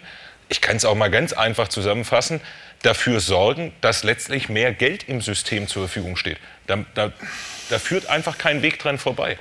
Und da bleibe ich nochmal dabei, ob wir die dann nachher Mitglieder im, im, im äh, pragmatischen Sinne nennen oder von mir aus Fans und Interessierte, glaube ich, spielt gar nicht die große Rolle, sofern eine Nachhaltigkeit da ist. Es gibt genügend Beispiele. Ähm, Biathlon funktioniert auch, was äh, TV-Quoten angeht, obwohl sie viel weniger Mitglieder haben. Nee, weil sie international erfolgreich sind, weil sie Olympiasieger werden, eben. Weltmeister werden. Ja, so, also, und jetzt kommen wir doch wieder genau darauf zurück. Wenn wir international erfolgreich sein wollen. Aber warum ist Biathlon so, äh, so äh, sagen wir, erfolgreich geworden äh, international? Weil das Fernsehen bereit war, da einzusteigen und ohne die permanente Übertragung dieser Sportart Und weil's eben an Helden jedem- gab. in jeder äh, guten Sendezeit am Wochenende wäre doch äh, Biathlon ganz woanders. Stimmt, aber glaube ich auch, weil deutsche Athleten Stars und Gewinner waren. Ja. So, und wenn wir wollen, dass wir Erfolge erzielen in Clubwettbewerben, Müssen wir die ja, Liga verkleinern. in Clubwettbewerben, wenn wir mit der Nationalmannschaft Erfolge haben wollen, dann muss es uns gelingen, die besten Spieler in Deutschland zu haben. Und das geht nicht ohne, also im Profisport geht das nicht ohne Geld. Wir werden jetzt überziehen. Ich werde jetzt gleich die Löffel langgezogen kriegen aus der, aus der Regie. Aber das Telekom Basketball, da kann man einfach mal spontan sagen, wir machen ein bisschen länger. Weil wir, wir, wir merken, wir merken äh, auch wenn wir hier zur Live-Ausstrahlung auf das Bamberger Euroleague-Spiel auflaufen, wir merken, es gibt einiges zu diskutieren. Das gibt es ja bei uns auch on demand zu sehen. Das ist jetzt der spannende Punkt. Ähm, das mit dem würde ich gerne noch besprechen. Da gibt es ganz viele, die fordern und sagen, wenn wir international erfolgreich sein wollen, mit Bayern, mit Alba, mit Bamberg, dann dürfen die nicht so viele Spiele in der Beko BBL haben, plus die Euroleague-Spiele oder ob sie dann demnächst die FIBA Champions League ist, plus Nationalmannschaftsabstellung. Ja, wie kommen wir denn da jetzt hin mit einer 18er Liga in Deutschland? Also erstens das Thema 18er Liga festzumachen an der Fragestellung, äh, wie läuft der internationale Wettbewerb, dazu bin ich nicht bereit. Weil ich die klare Philosophie vertrete, dass in Deutschland der nationale Ligenspielbetrieb die ganz entscheidende Größe ist. Ja? Also für Zuschauer, Fans, Interessierte spielt die nationale Liga eine ganz entscheidende Rolle. Wenn wir im internationalen Clubwettbewerb uns irgendwie in eine Art und Weise committen, die zu Lasten des nationalen Spielbetriebs geht, dann machen wir aus meiner Sicht einen großen Fehler. Ähm, Im Gegenteil, hier, hier müssen sich die internationalen Clubwettbewerbe die Frage stellen, warum sie mit deutlich weniger Geld im System meinen, viel mehr Spiele zu machen als beispielsweise im Fußball. Das ist für mich überhaupt nicht nachvollziehbar, weil zum Schluss geht es um Qualität und nicht um Quantität. Aber ähm, nochmal zurückzugehen auf, auf das Thema, ähm, er hat vorher angesprochen, größere Hallen. Ich nehme dieses Beispiel. Vor 12 oder 14 Jahren hat die Liga beschlossen, dass wir Standards haben mit mindestens 3000er Hallenkapazitäten. Das war für manche ein, ein fast unmöglicher Schritt, aus der reinen Schulsporthalle zu der größeren Halle zu kommen. War großes Geschrei. Wenn man sich heute anschaut, an den Standorten, an denen übrigens durch den Druck, den diese Standards auch erzeugt haben, solche Hallen entstanden sind, dann kann man auch sehen, wie sich die Clubs dort weiterentwickelt haben. Ulm, Kuhberghalle und heute Ratio Farm Arena. Ja? Oldenburg mit einer neuen Arena, Bonn mit einer neuen Arena, auch, auch wir in Ludwigsburg. Wir haben unseren Entwicklungsschritt im Rahmen der realistischen Möglichkeiten gemacht, weil Kann wir ich über diese Standards im Grunde ganz natürlich irgendwann die Liga verkleinern? Weil es manche nicht mehr in der Lage sind zu liefern. Ich weiß nicht, wenn der Ingo gesagt bekäme bei Phoenixhagen, ihr müsst eine 6000-Mann-Halle haben, was wäre dann mit Phoenixhagen? Da würde, würde man dran arbeiten und das würde man auch irgendwie hinkriegen, glaube ich. Das ist ein Ähm. ganz wichtiger Punkt und das freue ich mich sehr, dass er das sagt. Wir haben nämlich bei uns in den Clubs die Diskussion, über sowas dürfen wir eigentlich, oder bei manchen dürfen wir nicht diskutieren, weil wir es nicht hinbekommen. Ich glaube, wenn man, wenn man die Wege entsprechend einleitet und ähm, jedem Club eine Chance eröffnet, ja, auch über einen realistischen Zeitraum dorthin zu kommen, dann gibt es dort auch Möglichkeiten. Andersrum formuliere ich, wenn wir die Standards nicht setzen, wird sowieso keine Kommune oder sonst was bereit sein, überhaupt in so etwas hinein zu investieren. Ähm, das, halte ich für, das halte ich für unheimlich wichtig. Ohne öffentlichen Druck machen Kommunen gar nichts. so ist es. Ja? Und das, glaube ich, ist ein, ganz, ist ein ganz entscheidender Punkt. Um Möglichkeiten zu haben, auch den nächsten Schritt in Hagen zu machen ja? oder an anderen Standorten zu machen. Und das, glaube ich, ist einfach wichtig. Ob die Standards die Ligagröße beeinflussen, da sage ich Folgendes dazu. Ähm, wir müssen bei unserer Zielsetzung, die beste Liga in Europa zu werden, bei den Zielen, die wir vorher gemeinsam definiert haben, müssen wir über weitere Standards reden, die vorgegeben werden müssen, um uns entsprechend zu entwickeln. Wenn wir zum Schluss 18 Standorte haben, die diese Standards erfüllen, ist doch wunderbar. Aber wir So, können Punkt nicht 1, ganz kurz einmal, Punkt 1 ist, aus meiner Sicht die Liga zu verkleinern, das sehe ich so ähnlich wie Alexander Reil, im aktuellen Modus wäre keine gute Entscheidung, weil die nationale Liga momentan besser funktioniert als die europäische. Das muss man einfach mal so klar sagen. Das kann man sich auch an den Zuschauerzahlen angucken. Also selbst ein Spiel Alba Berlin in der vergangenen Saison gegen Vereine wie Barcelona war ja nicht voll, sondern da waren 9000 Zuschauer. Und ich muss ehrlich sagen, ich sehe eigentlich nicht ein, dass wir äh, die Liga hier verkleinern, nur weil die Russen äh, außer dem internationalen Geschäft gar nichts haben, weil sie innerhalb de, des Landes überhaupt keinen Wettbewerb wollen.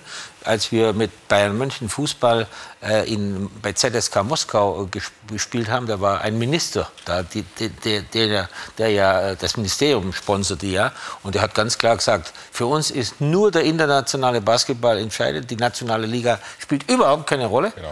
Möglicherweise wollten sie das sogar abschaffen, aber das kann nicht unser Pro Problem sein, dass wir in Deutschland sagen, so, wir, wir reduzieren jetzt auf 16 oder 14 oder was auch immer. Auch bei Ihnen Nur Fußball damit, immer, ne? damit das, was da international an Belastung auf die Mannschaften äh, äh, draufgestülpt wird, halte ich für einen Wahnsinn. Ja? Das sind ja, da, da ist ja die Champions League im Bundesliga äh, im Fußball ist ja ein Waisenknabe von der, von der Belastbarkeit. Und das halte ich für einen Witz. Da muss, da muss man, meiner Meinung nach darüber äh, muss nachgedacht werden. Der Unterschied ist vor allem, dass äh, bei der Champions League im Fußball Geld verdient wird. Und das wird in der Euroleague eben nicht momentan. Ja, soll in Zukunft- so stark sie auch ist. Soll in Zukunft sportlich. anders werden. Da gibt es schwindelige Verträge. Ich, Ich wollte mal kurz noch was sagen. Aber wenn, wir, wenn selbstverständlich wir darüber reden, die, die Liga vielleicht zu verkleinern, könnten wir doch gleichzeitig darüber reden, die Saison zu verlängern. Was sehr, sehr viele Faktoren begünstigen würden, wie zum Beispiel das Nationalmannschaftsfenster, wie heißt zum so- Beispiel, dass wir ähm, länger attraktiv sind mit unserer, mit unserer Säule BBL und nicht so ein großen, äh, großes Fenster in der, in der, in der Offseason haben. Und ich schaffe Fenster für die Nationalmannschaft, die dann eben nicht nur im Sommer aktiv ist, sondern ich habe dann auch die Zeit, sie äh, in der Basketballsaison zu wenn präsentieren. die Spielpläne so eng sind für die großen Mannschaften, weil sie Europapokal spielen. Und da ist das Fußball ein super Beispiel. Da wirst du, glaube ich, mit 13, 13. Spielen kannst du Champions Ja, League ja. Sieg und, und im, im, im Basketball brauchst du zurzeit mindestens 30 für. Das ist natürlich. Also Aber ich halte das trotzdem, für... ich will es noch mal deutlich machen, weil das nicht wirklich, nein, äh, Ihr Frank, mir echt es ist wirklich ein Wahnsinn, weil wenn ich sehe, dass wir zurzeit, ich glaube, 36 Spiele im europäischen Wettbewerb in der Euroleague haben äh, in der nächsten Saison, so wie es sein soll, da muss ich einfach sagen, das ist zu viel. Und, und, und ich, ich muss, ich muss eigentlich als als Basketball in Deutschland und das habe ich bei euch dreien auch gerade so rausgehört, ich muss meine nationale Liga erstmal stärken.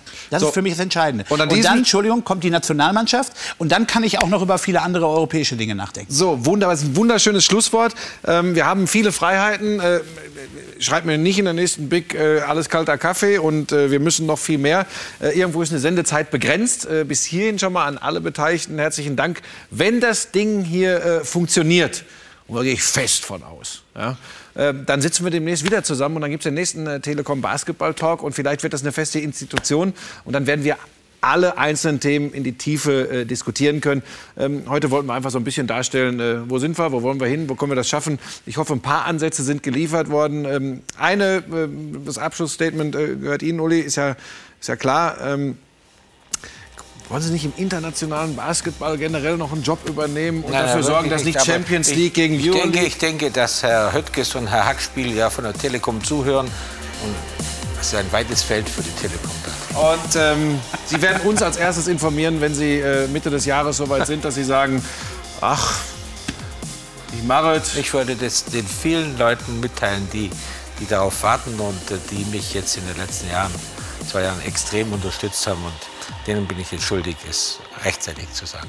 Und wir lassen uns überraschen. Dankeschön an alle natürlich äh, für den Besuch. Hier bei Telekom äh, Basketball geht's live gleich weiter. Das ist dann die Wunderwelt der Technik. Da wird der eine oder andere zu Hause sagen, gibt's doch gar nicht. Sitzt ja gerade noch mit Hoeneß und Co. im Talk und dann springt er schon wieder in Bamberg rum. Sachen gibt's, die gibt's gar nicht. Jetzt gleich. Die Brose Baskets Bamberg gegen Olympiakos Piraeus. Euroleague. Live hier bei Telekom Basketball. Wir sehen uns. Tschüss. Danke.